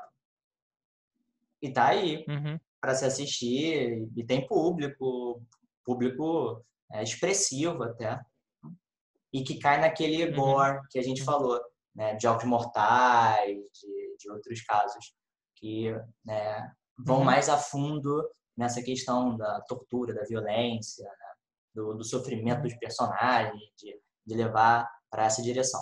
É. Esse, essas palavras que você usou, sofrimento, tortura do personagem, você há pouco tempo citou o Manchester à, à beira-mar, que não tem nada de terror, porém, as emoções que ele propõe a você são difíceis de lidar. Talvez mais difíceis do que muitos filmes de terror. É, e é, esse drama que, por exemplo, existe no Manchester Beira-Mar e outros filmes tragédias, é, você consegue encontrar no terror algo, algo que te mexa na tua alma, assim, você te deixa deprimido. Não é com medo, não é com, com enjoo, não é com repulsa, é depressão. Esse filme é de terror e me deixou mal querendo pedir check-out da humanidade. Consegue citar algum? Depressão. Porque aí já é uma sensação diferente, como você falou mesmo, da, da aflição, é, de, uhum. ali o queixo batendo, desespero, roendo as unhas. Depressão é uma boa pergunta. Deixa eu te posso, dar uma luz. Posso, posso segurar um pouquinho até. Eu vou te dar uma luz que você já, eu sei que você já viu esse filme, você vai concordar. Stephen King. Um filme que se passa a maior parte no supermercado. Ah, o nevoeiro? Ah. É. De depressão? Eu não tinha pensado por esse lado, não. É uma boa questão. Isso é um ótimo, uma ótima resposta, porque nota que, que a, minha resposta a esse filme foi diferente da sua. Ah. Eu já digo que é deprimente. Ah. No sentido de causar depressão. É Entendo. É muito spoiler, talvez não valha a pena. Apesar do filme ser antigo, talvez não valha a pena se dar muito. Mas são filmes de, de ser classificado como terror e ao mesmo tempo ele trata de angústias um pouco mais, mais sérias. É... Por, por, falando assim, bem de uma forma geral, sem entregar muito, bem assim, superficialmente, talvez a depressão que eu acho que você tenha sentido, não sei, talvez, seja meio que num certo, uma certa falência da sociedade no caos que se instala ali e que talvez no sentido é... de na, nada vale a pena. É. qualquer esforço que você faça no final não vale a pena.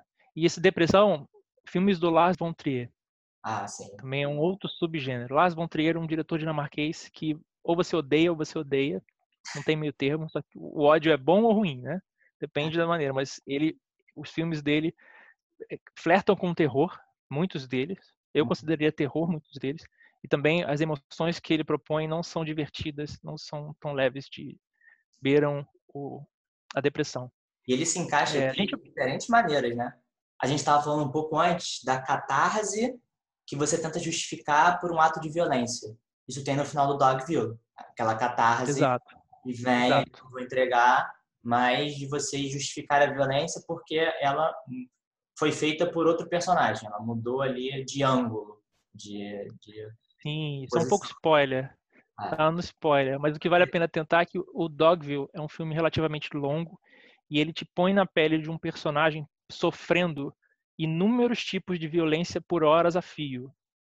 Você não aguenta, as pessoas abandonam o filme por não aguentar o sofrimento da protagonista interpretada pela Nicole Kidman. Porém, o final traz uma surpresa. E É. para mim justifica. Eu vibrei neste filme. É é uma, uma experiência marcante. Não é terror, como a gente entende, porém os sentimentos que ele lida tá lá dentro desse espectro de terror, sim. Foi, foi uma ótima lembrança sua. Voltando a- ao Stephen King que você citou para falar do, do, do Nevoeiro, e será que de uma certa forma o Iluminado também não se encaixaria nessa depressão? Envolve ali um transtorno psíquico do protagonista, Sim. envolve a- o desmantelamento de uma família, e isso, Uhum. inclusive, ele é, desenvolveu ainda mais na continuação do Iluminado. Isso gerou consequências ainda mais longas no filho. Sim. Uma- É uma quebra do real também, quando você, no, no filme específico, a, a- acompanhar o arco do, do personagem, do Jack Torrance, né? Sim. Esse é o nome do personagem. Ah, já. É, você muda a, a tua percepção de realidade, o que, que importa para você, a tua, tua referência de mundo vai mudando. Isso é angustiante mesmo para ver se você acompanha de uma maneira séria. Você pode assistir o filme esperando o banho de sangue e as gêmeas no corredor.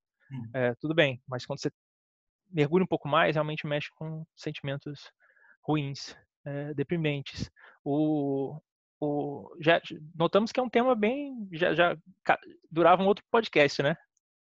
É, Ah, é. Mas o, a série da Netflix, a Maldição da Residência Rio, não é?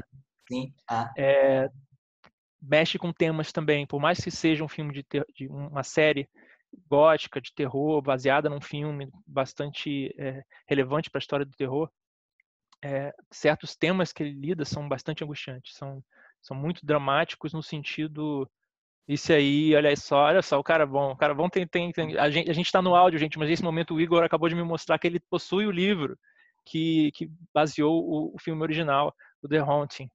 É, enfim, outro podcast. Você pode separar um podcast só para ele, então. Pode ser, já tá aqui. Eu tô lendo, ainda não terminei. O Assombração da Casa da Colina, que inspirou. Na verdade, uma livre adaptação né, na Maldição da Residência Rio. Que não segue exatamente como é a história. Um Sim. adendo aqui. A- a- qual é o nome da, da autora do livro? A autora, claro, temos que dar o o devido crédito, é a Shirley Jackson. Isso não é à toa que existe uma personagem chamada Shirley na série. Sim, homenagem. É uma homenagem. Homenagem à autora. É, enfim. E essa mistura do, do, do terror com outros gêneros, é, para quem gosta muito de terror, né, ignorando aquelas pessoas que, que não acompanham tanto, nota que quando terror- filme de terror vira franquia, uma maneira de, do- da franquia se reinventar ao longo do tempo é mudar a maneira de apresentar. É, a metalinguagem que o, o Igor comentou do, do Segredo da Cabana, por exemplo, a gente vê no A Hora do Pesadelo 7. A Hora do Pesadelo, sei lá, 1990, algo assim, 95, enfim.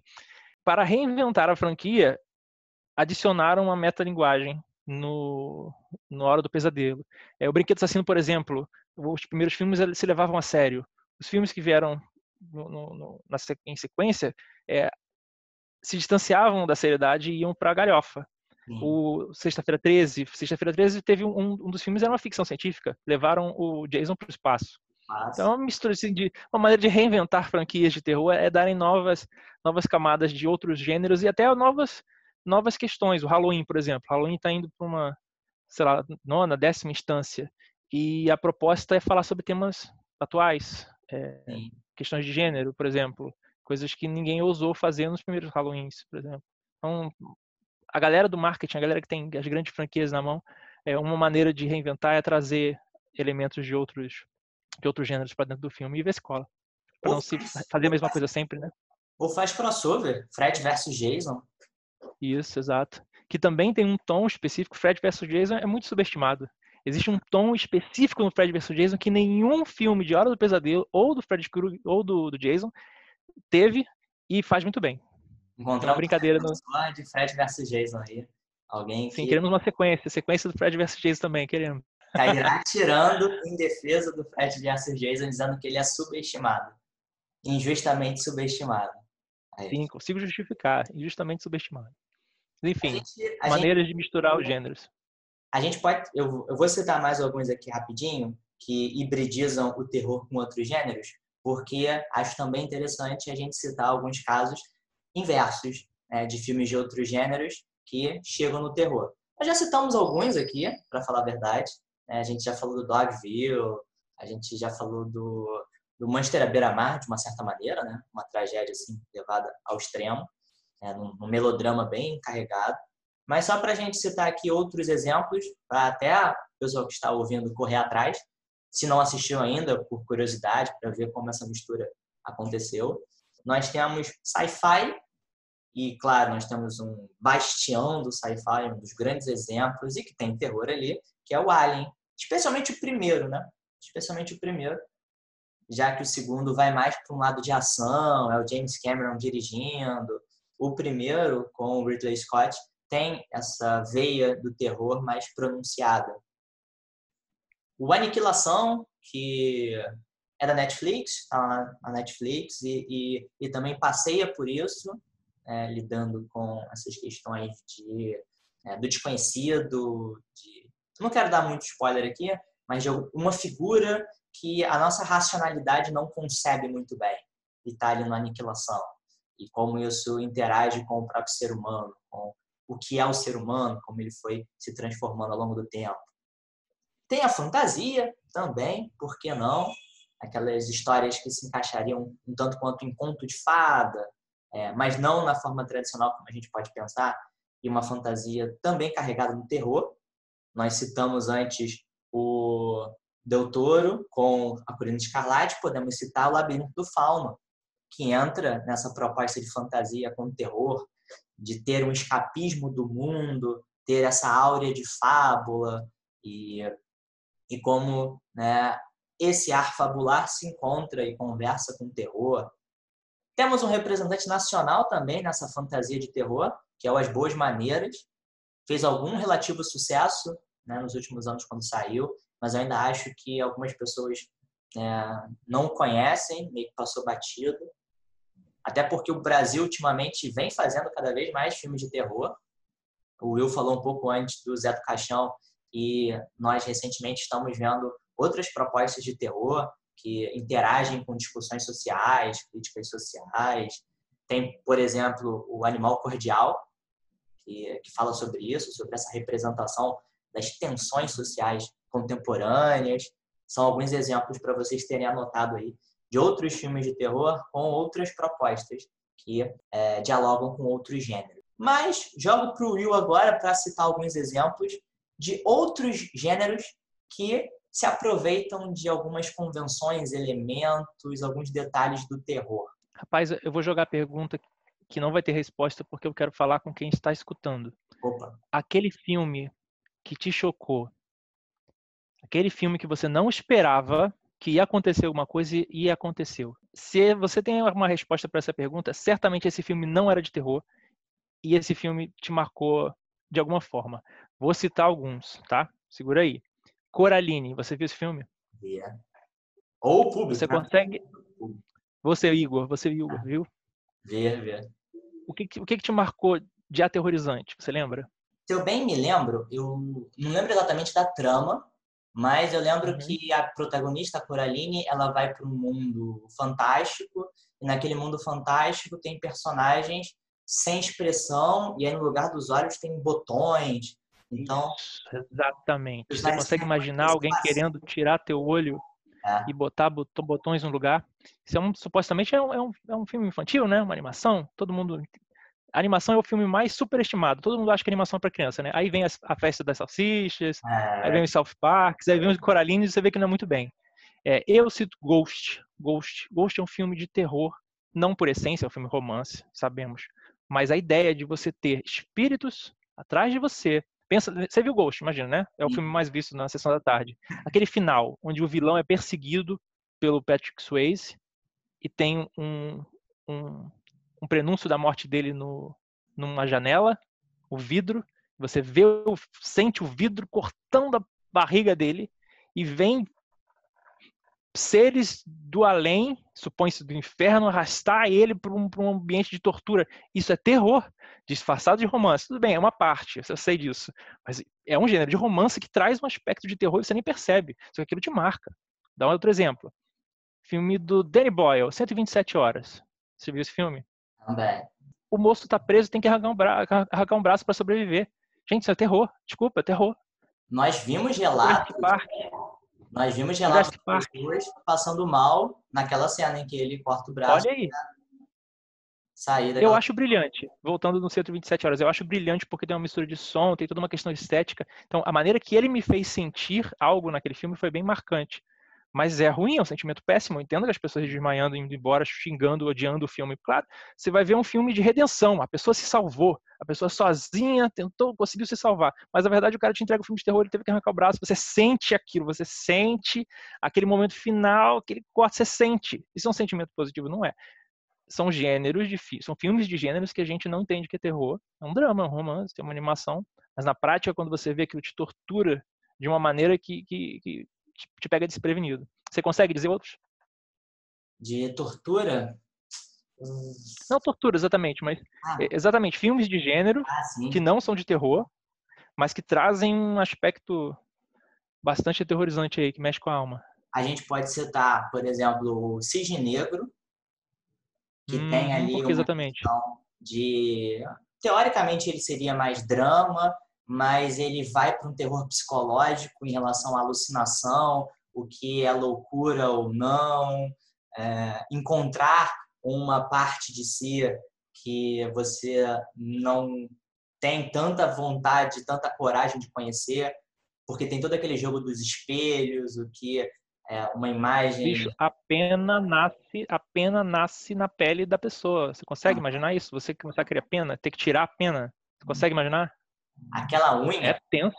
aquelas unhas. A unha e o pé, você sente a dor, você sente a dor. É um filme que eu diria, algumas pessoas diriam que é terror psicológico, mas eu consi- consigo você ver a Natalie Portman, que teoricamente não tem não tem tantos filmes de terror no, no, no- cardápio dela, na filmografia dela. Você vê um filme, ah, é de drama, e ele te entrega uma coisa dessa, um terror psicológico desse, e não só terror psicológico, você tem o corporal, você tem ela, ela- o corpo dela mudando, você sente as dores dela. E é legal a questão do visual, da dor, você se identifica. Você sabe o que é uma unha encravada, você sabe que é um braço quebrado, um corte. Eu acho bastante interessante, para não dizer brilhante, né? É quando é muito popular os filmes de terror trazerem como é, arma, como objeto que causa dor, faca, o machado, o, o um punhal, porque você, pessoa normal, eu, você, quem está escutando, sabe o que é se cortar no, faz- cozinhando. Você sabe a dor que é. Você consegue imaginar é, a dor. Agora, por exemplo, um filme policial, as pessoas trocando tiro, violento. Eu diria que é filme de terror também. Cidade de Deus, Tropa de Elite, são filmes de tem elementos de terror ali no, no- no- no filme. Mas eu não sei que, graças a Deus, eu não sei que leva tiro. Eu não sei se arde, se dói, se não dói. Eu não sei. Então, quando eu vejo alguém levando um tiro na, na tela, não me traz tanto sentimento ruim. Agora, um punhal, uma faca. Filmes de guerra, por exemplo. Resgate do Soldado Ryan tem um momento em que dois personagens entram em combate. Com um combate longo, surge um punhal e o punhal lentamente penetra o peito do outro, do, do, do coleguinha, do aniversário. No cinema eu estava me retorcendo de dor era um filme de guerra, não era um filme de terror, era um filme de drama. E mesmo assim ele me fez sentir emoções que estão associadas ao terror. e Até vem porque- de objetos perfurantes. Até porque, felizmente, a gente não vai pra rua agora. A gente não pode ir pra rua agora, né? Enfim. Mas em momentos em que nós podemos sair assim livremente numa boa, a gente não se depara com um tanque passando. Pelo menos, Uhum. né, teoricamente, Ainda não. no nosso cenário, é, ainda não. Se bem que, dependendo de onde for, né, em algumas favelas e tal, infelizmente, né? Mas, é. assim, no nosso, no nosso cenário, né, eu, o meu e do Will, a gente não se depara com um tanque assim. Então, por exemplo, cito outro filme que a, morte é de uma outra maneira e que causa um impacto até de surpresa. O 1917. Tem muitos momentos ali de morte por causa de confronto bélico maior, tiro, granada, mas quando uhum. surge uma faca ali, ela é inesperada uhum. e ela Sim. te dá um efeito ali tão caótico. Sim, aí a expectativa da violência, da dor é pior do que o fato em si. Um exemplo bom de filme de guerra que traz sentimentos ruins próximo do terror e que não necessariamente é o de dor, Dunkirk. Uma das experiências mais marcantes que eu tive no cinema, Dunkirk. Allez, anglais, bon voyage.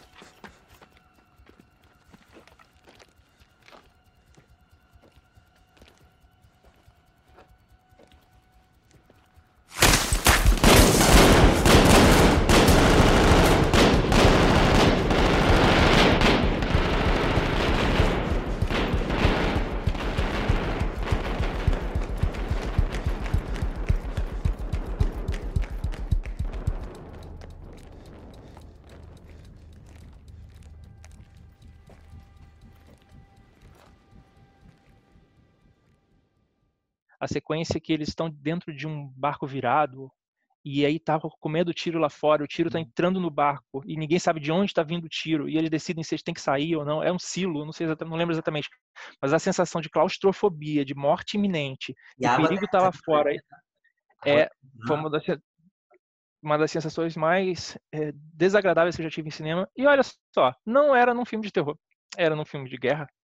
Eu ia citar o Dunkirk para falar que a minha experiência foi desagradável por ter visto o filme, mas eu acho que seria pegar pesado demais com o filme. Né? O hum. próprio filme em si, por eu não ter gostado, me causou uhum. uma experiência desagradável, mas aí seria provocação demais. Seria Demorei para entender. É. Demorei para entender. Tudo bem, tudo bem, faz parte. Ele como um todo, o pacote todo. Não, eu tô, tô, tô, exagerando aqui. Eu não gostei tanto, mas tem momentos como esse que o Will citou, que realmente são muito tensos e que se colam ao que é o terror. Essa tensão, essa aflição e que não precisaria ser apenas identificado com o que nós vemos tantas vezes em filmes de guerra. O próprio A Sombra do Medo, que você citou mais cedo, na guerra Irã-Iraque, então é um filme de guerra, mas ele busca uma outra perspectiva da mulher naqueles países do Oriente Médio, na repressão que elas sofrem, como é que isso também não deixa de ser uma forma de terror. Exato. Gostaria de citar também um outro de animação, é, e que eu acho que faz todo sentido ter essa ideia de terror na proposta, proposta no impacto para o público mais jovem, é, que é o A Casa Monstro. E daí? Pode estar tá dormindo. Tá, eu vou pegar. Eu nunca vou esquecer isso. Vai logo!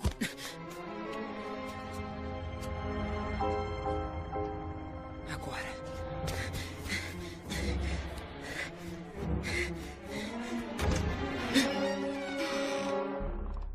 A Casa Monstro tem ali uma boa dose de terror para. Muito bem lembrado o público infantil. O próprio título, né? A casa monstro, a casa que devora quem se aproxima dela.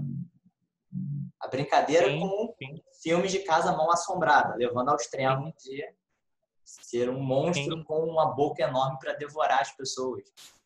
Exato. E é legal você mencionar porque é um filme focado para criança, traz elementos de terror e que você processa de maneira diferente. Eu vi um filme Irmão, A Família Adams. Eu vi quando era criança. Adorei, vi com meus pais no cinema, adorei. Mas eu vi recentemente depois de velho, adulto. E eu fiquei constrangido com a quantidade de piadas que mexe com, com o, o, grotesco, com a, o famoso humor, humor ácido ali que mexe com morte e somos diferentes e a gente se- causa dor nos outros e a gente é masoquista além de é, assim são, são sentimentos que você para pra, pra ver numa perspectiva adulta você fala cara isso aqui é meio é meio pesado esse filme aí esse, eu não sei o que, que as pessoas consumiram ele quando eram crianças não mas é interessante de ver de, de um filme de rever com esses ol- olhares mais adultos mais maduros é, e para você perceber um pouquinho nas nuances aí um- um- você falou do Casa Monstro, eu lembrei do, do Família Adams aí, que tem uma certa semelhança aí. Do... E é interessante como todos esses exemplos que nós estamos levantando, tanto do terror como de outros gêneros, coloca aquela questão que a gente já esbarrou nela antes, como é que os filmes de terror são rejeitados, estigmatizados, essa dificuldade em reconhecer que está vendo filme de terror, porque o próprio gênero sofre esse preconceito, e aí a gente pode especular aqui, cogitar, levantar inúmeras possibilidades do porquê disso, né, dessa visão de rebaixar o terror. É, o terror é só a experiência do medo, é a experiência do medo mais simples. É, jogar o sangue na tela, por quê? Ah, porque sangue choca. Não tem nenhum sentido para isso, não tem nenhuma camada, não tem nada para isso. É o choque pelo choque.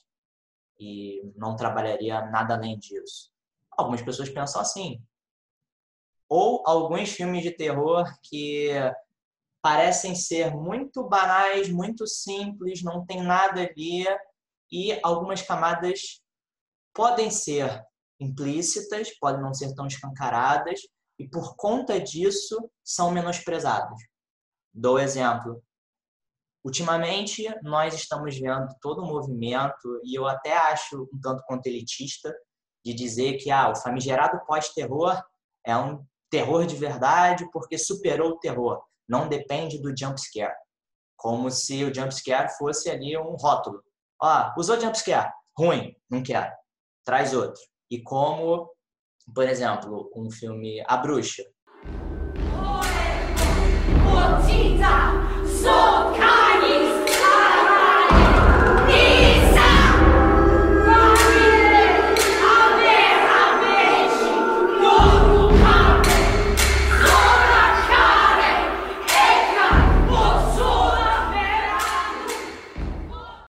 Teve ali a sua fama, teve seus elogios para uma parcela do público, para outro não satisfez porque não tinha o jump scare. Não tinha esse terror mais imediato que as pessoas esperam que vai impactar, vai gerar essa tensão, esses sentimentos mais associados ao terror. Como é que tudo isso mexe com o gênero? E aí, para dar outro exemplo, um corra para algumas pessoas é mais valorizado porque tem uma densidade mais escancarada. Tá falando ali sobre o racismo. Enquanto que um, sei lá, um Halloween que a gente citou antes, passa batido pra, por muito tempo para muitas pessoas como se fosse é, simplesmente um assassino atacando as suas vítimas.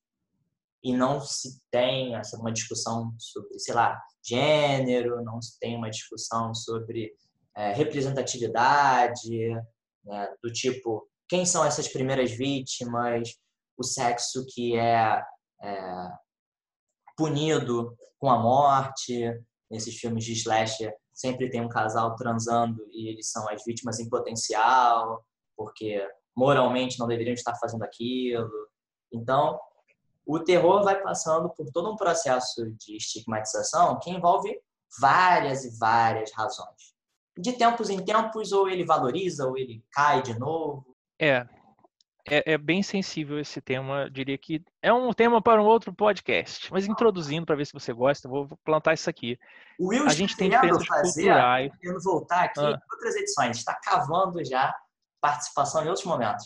Você que está dizendo, não sou eu.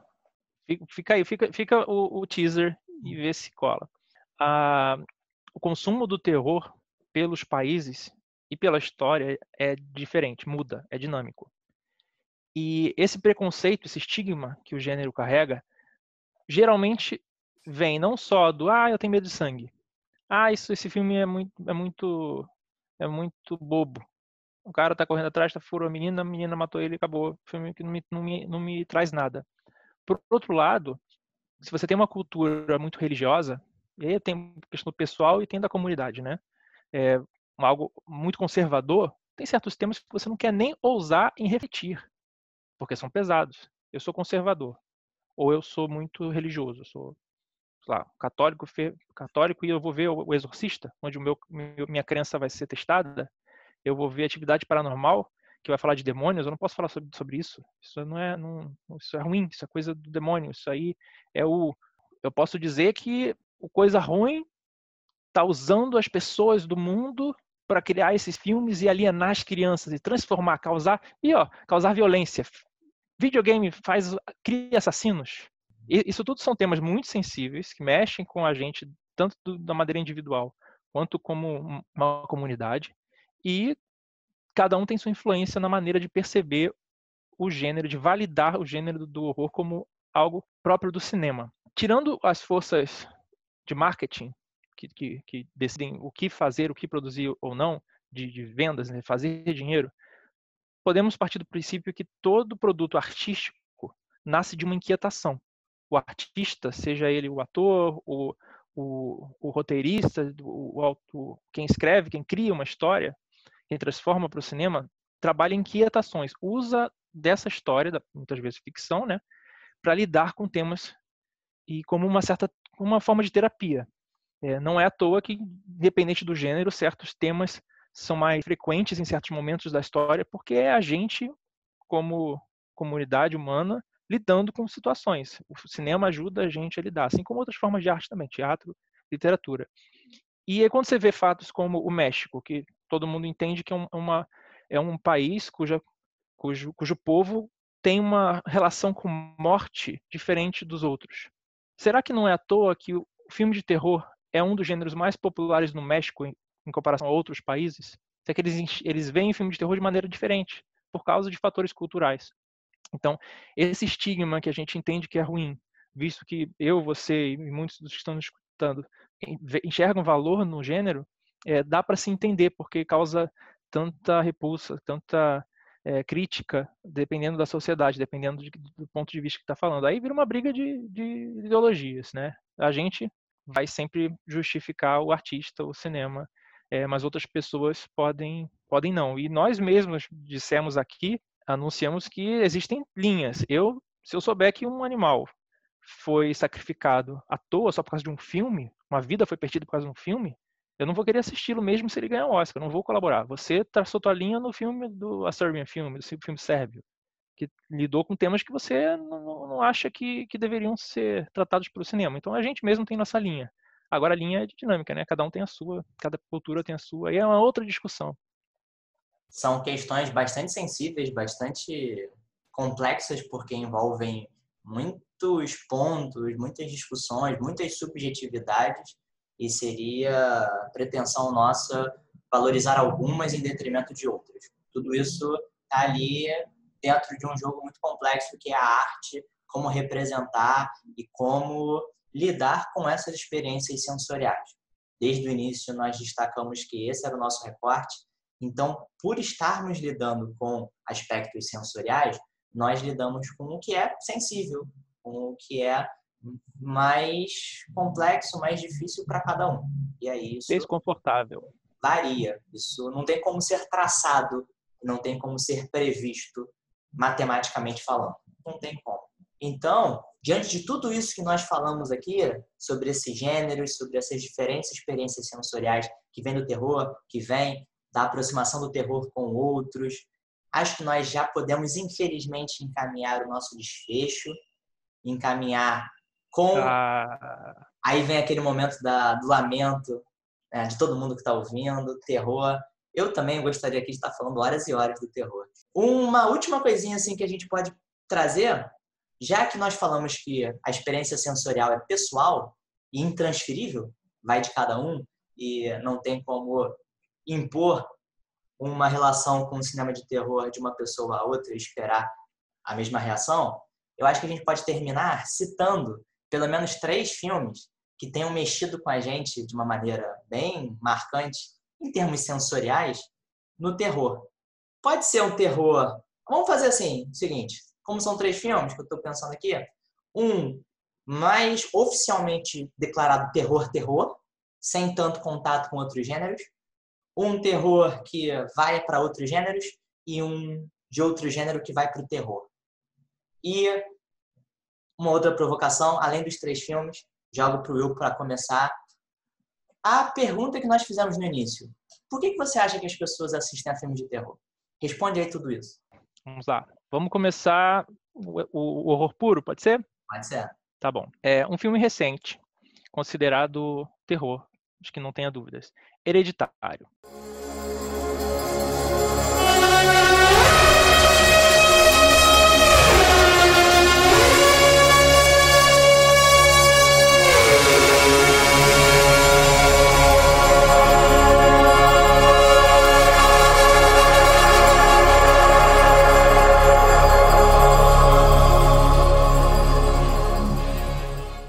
Popular, tem no Amazon Prime, passou pelo cinema, todo mundo viu. É, o Hereditário é um terror, trata de sobrenaturalidade, blá blá blá. No meio do filme, spoiler, existe uma tragédia. Essa tragédia é contada por uma sequência de fatos extremamente angustiantes. Eu paguei o ingresso, Igor, para ver um filme de espírito, de terror que me dá susto. Bu ia falar sobre. E eu adoro Toni Collette, eu já estava esperando uma atuação excelente dela, tudo que ela faz. Então eu queria consumir um filme com a Toni Collette e especificamente de terror, eu queria ver um filme de espírito. E aí me vem uma sequência de fatos que envolve alguém causando a morte de outra pessoa involuntariamente. E no caso, como é, é, o filme já é antigo, vamos lá. Um irmão causa a morte da irmã. E ele volta para até, até aí, muito terror. Gore, cabeças rolando, muita, muita maquiagem. É, só que ele volta para casa e ele estaciona o carro, o filme narrando esses fatos. Ele vai para o quarto dele e na nossa cabeça de espectador, a gente começa a se perguntar: ele não vai ligar para a polícia? Ele não vai avisar para a família o que aconteceu? Ele não vai chorar de desespero pelo que aconteceu? Ele vai dormir carregando a culpa. Aí é onde o terror vem de uma maneira inesperada. Você se põe no lugar da protagonista, da mãe dele. Em algum momento a mãe dele vai se dar conta do que houve. E quando você se põe no lugar da mãe dele, da mãe de, de, de dois adolescentes, prestes a descobrir que ela perdeu a filha por culpa de um acidente do outro, aquilo vem, te traz a tua alma, assim, traz um drama, um terror. E, e o filme entrega. Você, acompanha isso, aqui é longo. O, o, terror que a gente espera, ah, a menina morreu, corta, o filme continua. Não. A câmera segue esses passos todos, esses pontos dramáticos todos estão no filme. Foi uma experiência horrível, horrível dentro do, do, do cinema. Muito divertida para mim. Pra, eu sou uma pessoa que gosta. Só que foram sentimentos difíceis de lidar. Diz você aí, Igor. Eu já vou quebrar as regras que eu mesmo tinha colocado. Mas aqui dá. E você pode fazer isso nos outros, tá? Eu já vou citar uma tá série. Eu vou citar uma série, que a gente já falou antes até. É, eu vou falar do A Maldição da Residência Rio,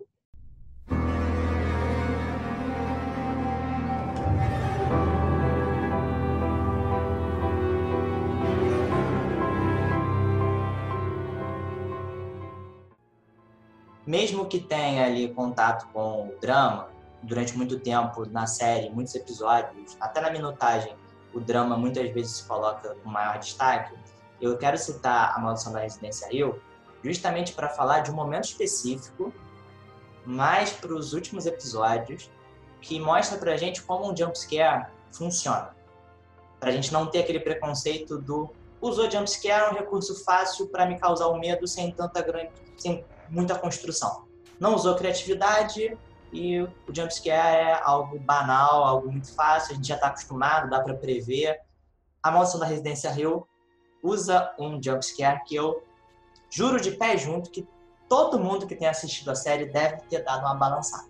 Não Sei conheço... exatamente o que está falando. Sei exatamente a cena. Vai. Não conheço ninguém que, vendo a cena no carro, não tenha se espantado quando nós temos um diálogo ali entre dois personagens, né? um diálogo muito dramático, muito carregado, elas estão ali entregando muita coisa que elas carregavam muita coisa e aí vem uma manifestação, se não me engano, no banco de trás, né? Vem sobre elas e você não está esperando de forma nenhuma, porque a série meio que te conduziu a não esperar esse recurso. quando ele vem, ele vem com um sentido e com um efeito muito bem colocado. Então, o jumpscare funciona. Funciona, Igor.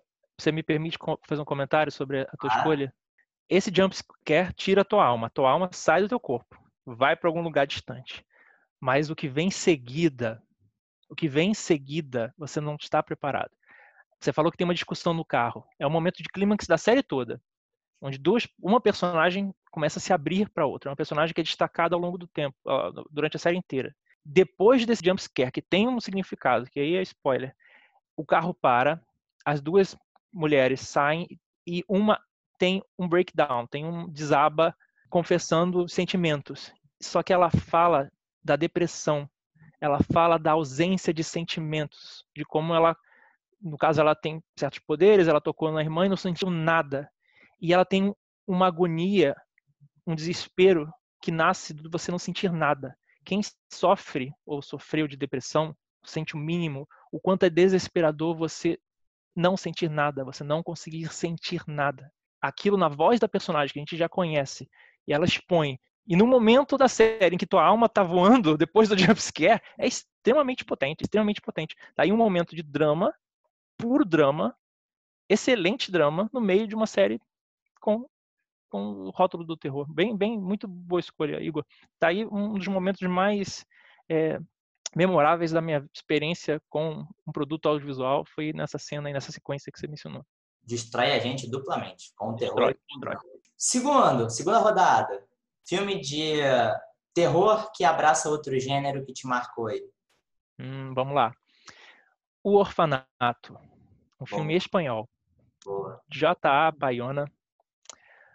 O menino some sob os olhos da mãe e ela passa o, o filme buscando o menino.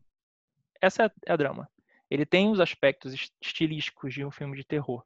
Porém, eu digo que é um, um drama psicológico. É uma tragédia que envolve espiritualidade. Eu leio esse filme como um filme espírita. Eu não sou espírita, mas enfim, por consumir outras perspectivas, é, esse para mim é um filme espírita que as pessoas tagam como terror. Dito isso, no fim do filme existe uma se- sequência, uma cena em que a protagonista simula uma brincadeira com um objetivo. É uma brincadeira que a gente no Brasil é estátua. Um, dois, três, estátua. Em espanhol, sei lá, um, dois, três, toca na parede, alguma coisa assim. Esse, esse- esse mesmo. Um, um, Toca na parede. Toca na parede. Bicho, bicho, aquela cena. Maldito diretor, escritor que, que pensou naquela cena. Puta, eu ia já xingar aqui, você já ia ter que cortar. O que, que é aquela cena, bicho? O filme, o filme é excelente, é um, é um, é um romance em tempos atuais que tem que fala com gótico, porque tem, tem a, a presença de uma mansão na história. Mas o que, que, é, que, que é aquela cena? Pra mim, é para tirar aquela cena para botar numa caixinha dourada, guardar no cantinho especial do, da história do cinema. É aquela cena aquilo arrepia de, uma, de um modo que você não espera. Falou assim, é outro, outra cena, como, como você falou, faz a tua alma sair do corpo, aquele frio que gela na espinha. Parabéns, bate, você vê aquela cena, você tem vontade de, de levantar da cadeira e bater palmas. Um comentário para sua escolha me deu vontade de reassistir o Orfanato, porque, pô, tem um tempão que eu não vejo e você trouxe de volta também as sensações que eu tive quando assisti ao filme. Porque, pô, o Orfanato era aquele filme que tem uma proposta bem diferente do que a gente acredita que vai ser o filme. Ele se passa num lugar aparentemente que vai trazer um terror puro e simples, como a gente está acostumado, mas ele, ele brinca com outros sentimentos. São outras sensações que a gente vivencia. E aí, a partir do momento em que a trama se desenvolve, a gente percebe como o diretor brinca com a gente, né? Joga a gente para um lado, joga a gente para o outro. E a cena, inclusive, que você citou, é, é isso. Né? É isso. E você, diz aí o teu, tua Meu escolha. filme dessa rodada, não sei se você assistiu, fica até uma recomendação para o público que eu acredito que a maioria não tenha visto.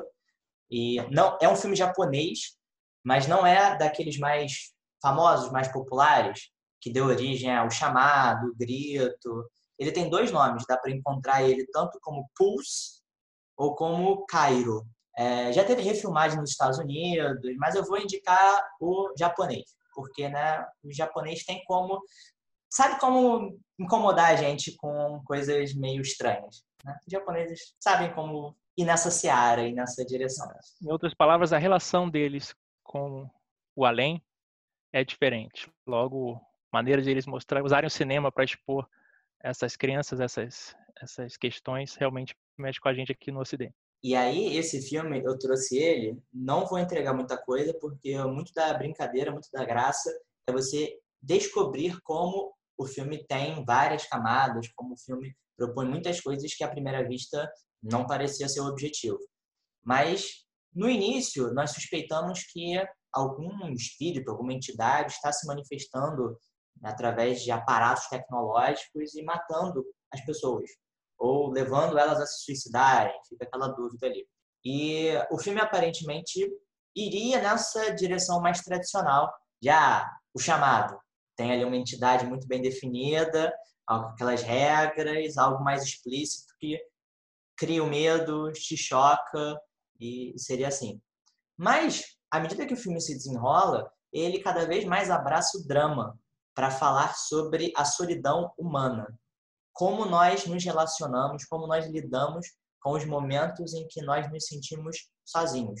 Mesmo que nós estejamos cercados por muitas pessoas, muitas vezes nós podemos nos sentir afastados delas, sem alguma conexão mais intensa.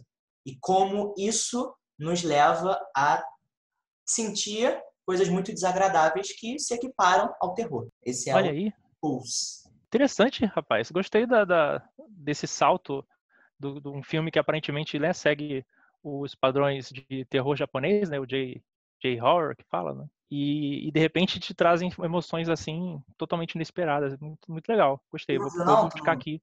Ainda não viu, não? Esse filme eu creio ter visto, mas há muito tempo e definitivamente eu não tive essa experiência. Então eu certamente quero revê-lo para ver, para tentar ver nos seus olhos. Gostei.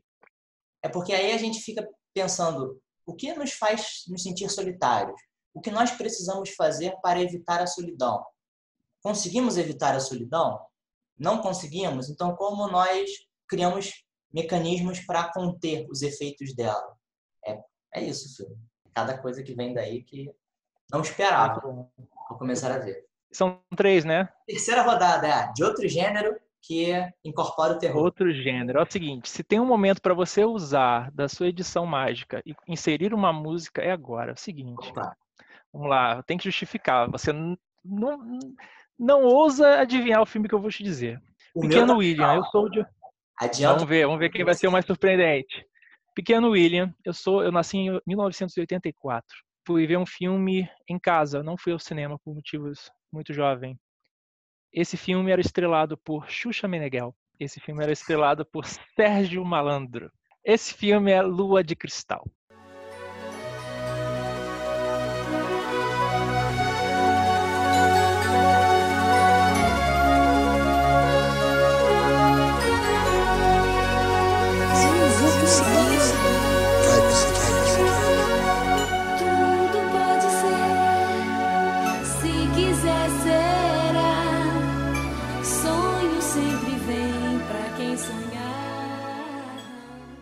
Aí tem música. Rapaz, Tem música aqui. rapaz, rapaz. No fim do filme, existe um momento de violência. A mocinha, a Xuxa, é sequestrada por um pretendente, por um cara que estava dando em cima dela. Nota que é uma criança de 6, 5 anos vendo esse filme. Justo. 1990, Tezuka Yamazaki, uma das diretoras mais mais importantes do, do cinema brasileiro. Vamos lá. Nota que quando um homem sequestra uma mulher contra sua vontade, você tem implicações. E para uma criança vendo, já, já, já é um desconforto. E aí tem uma sequência muito fantástica, ouso dizer que é o realismo mágico de Lua de Cristal, cinema brasileiro aplicando realismo mágico, onde Sérgio Malandro, em busca de salvar a princesa, já, já te adianta a princesa, ele tá lá com a moto- motoquinha dele atravessando os túneis da Barra da Tijuca, no Rio de Janeiro, e do nada a moto se transforma num cavalo e a roupa dele muda para a roupa de um príncipe. É uma transformação que não inexplicável, realismo mágico no cinema. E aí ele vai encontra no clímax dessa sequência os dois na praia, a Xuxa se afogando, porque o vilão perdeu o controle da situação, e no momento de catarse emocional, o Sérgio Malandro dá um soco no vilão. Este soco, faz tempo que eu não vejo esse filme, mas eu lembro em câmera lenta, o soco atingindo o vilão e sangue saindo da boca do vilão. E o mesmo sangue, aquela mistura né, de de efeito especial, mas enfim, é, caindo na, te, na, na areia da praia. Uma criança de 5, 6 anos vendo aquele filme, que já começa dramático, trata de violência, e no clima que se envolve sangue, tipo, da boca de uma pessoa sai sangue depois que ela leva um soco, e aquele sangue tem aquela textura que cai na areia e mistura. Na cabeça de uma criança, deixa de ser um filme infantil bonitinho da Xuxa, Lua de Cristal, que me faz sonhar, faz viver. Não, aquilo ali para mim foi uma experiência de terror. Você pode rir, você pode é, discordar, mas para uma criança vendo a Lua de Cristal, aquela cena em específico, o sangue, a violência, é um filme de terror. Meu riso foi como nós estávamos falando antes de começar a gravação, foi por não saber como reagir diante de tamanha surpresa. Mas justo. é justo. Uma criança de 5 anos vendo sangue no filme da Xuxa, acho que o mesmo valeria para o filme dos Trapalhões. Não é algo que ela está preparada para. Sim, é o sangue vindo da boca, é uma mistura de, de, de, de fluidos corporais, tudo a ver com repulsa no terror.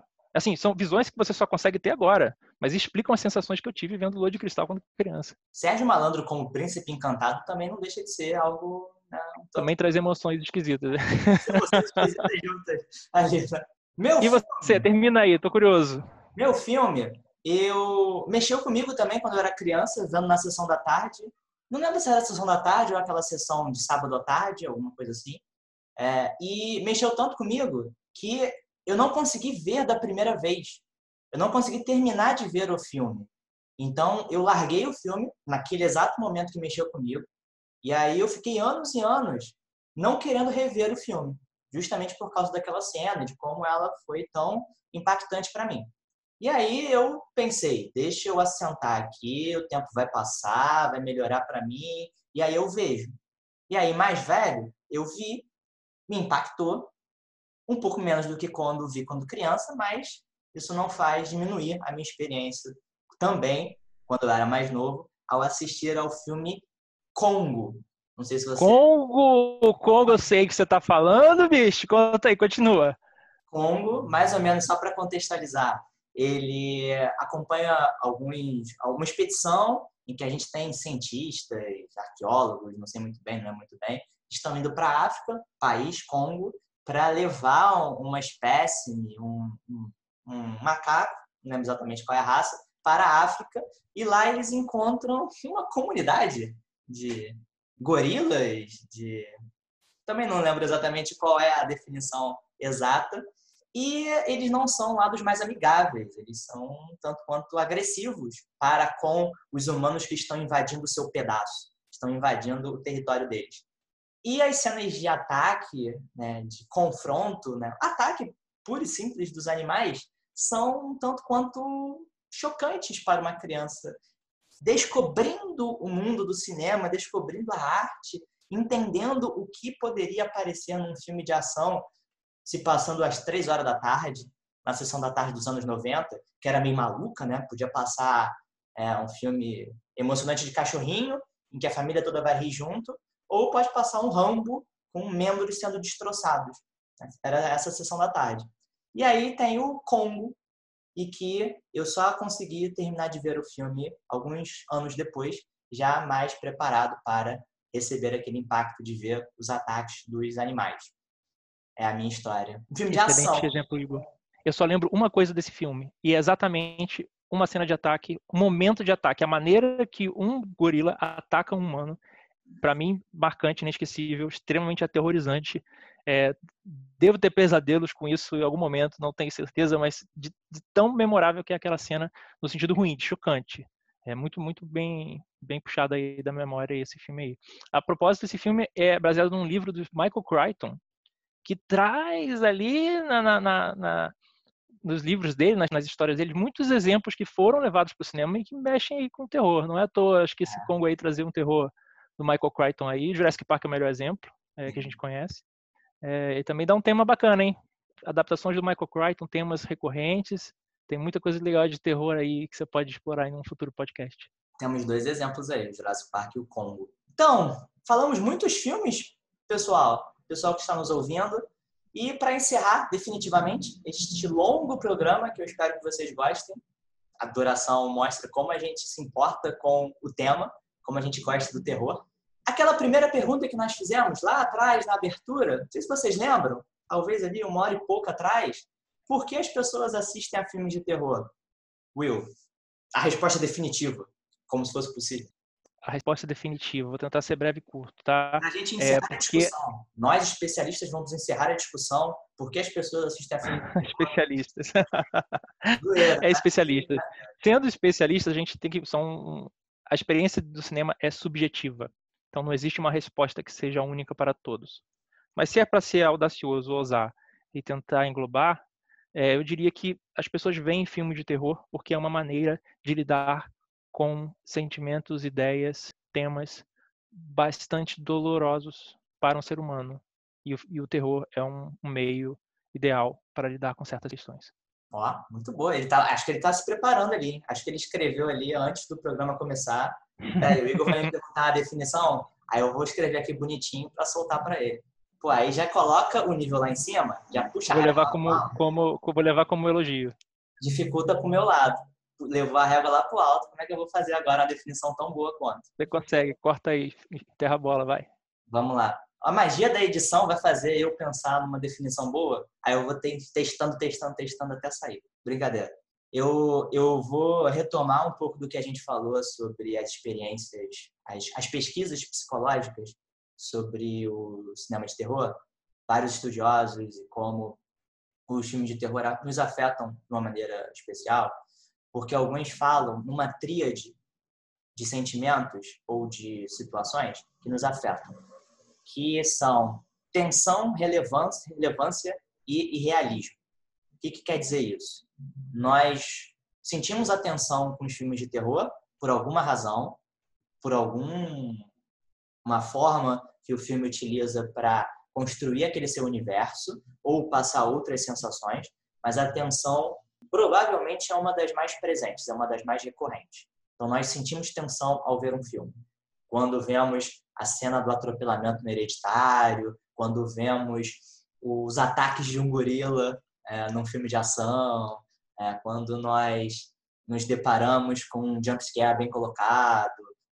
Querendo ou não, a tensão está ali presente. E ela se faz cada vez mais intensa porque aquele tema é relevante em alguma medida para nós. Traz alguma questão que nos interessa seja a finitude da vida, seja problemas sociais que se escancaram, sejam dilemas é, de identidade, dilemas da sociedade. Só que, em algum momento, os filmes de terror vão nos mostrar que aquilo que nós estamos vendo parece real, mas não é. E isso vai nos confortar. Só que essa, esse aceno de irrealidade vai mexer tanto com a gente que a gente vai se questionar se realmente eles são tão irreais assim ou se tem um pezinho na nossa realidade. Para a gente pensar onde nós vivemos e quem somos nós. Ficou bonito? Ficou lindo. Estou aqui emocionado aqui, refletindo sobre o que você falou e concordo 120% disso aí. Acho que com isso nós podemos encerrar o episódio de hoje, edição redonda de número 10. Espero que vocês que estejam nos ouvindo e tenham nos acompanhado durante esse programa, longo programa, mas muito divertido, muito prazeroso do terror. Will, quero agradecer pela participação, por toda a contribuição aqui no episódio. Valeu mesmo. Prazer todo meu, filho. Obrigado. Com isso, nós vamos ficando por aqui e lanço a pergunta que nós começamos o programa com outra entonação. Galera aí que está nos ouvindo, por que vocês agora não vão assistir a um filme de terror? Até semana que vem.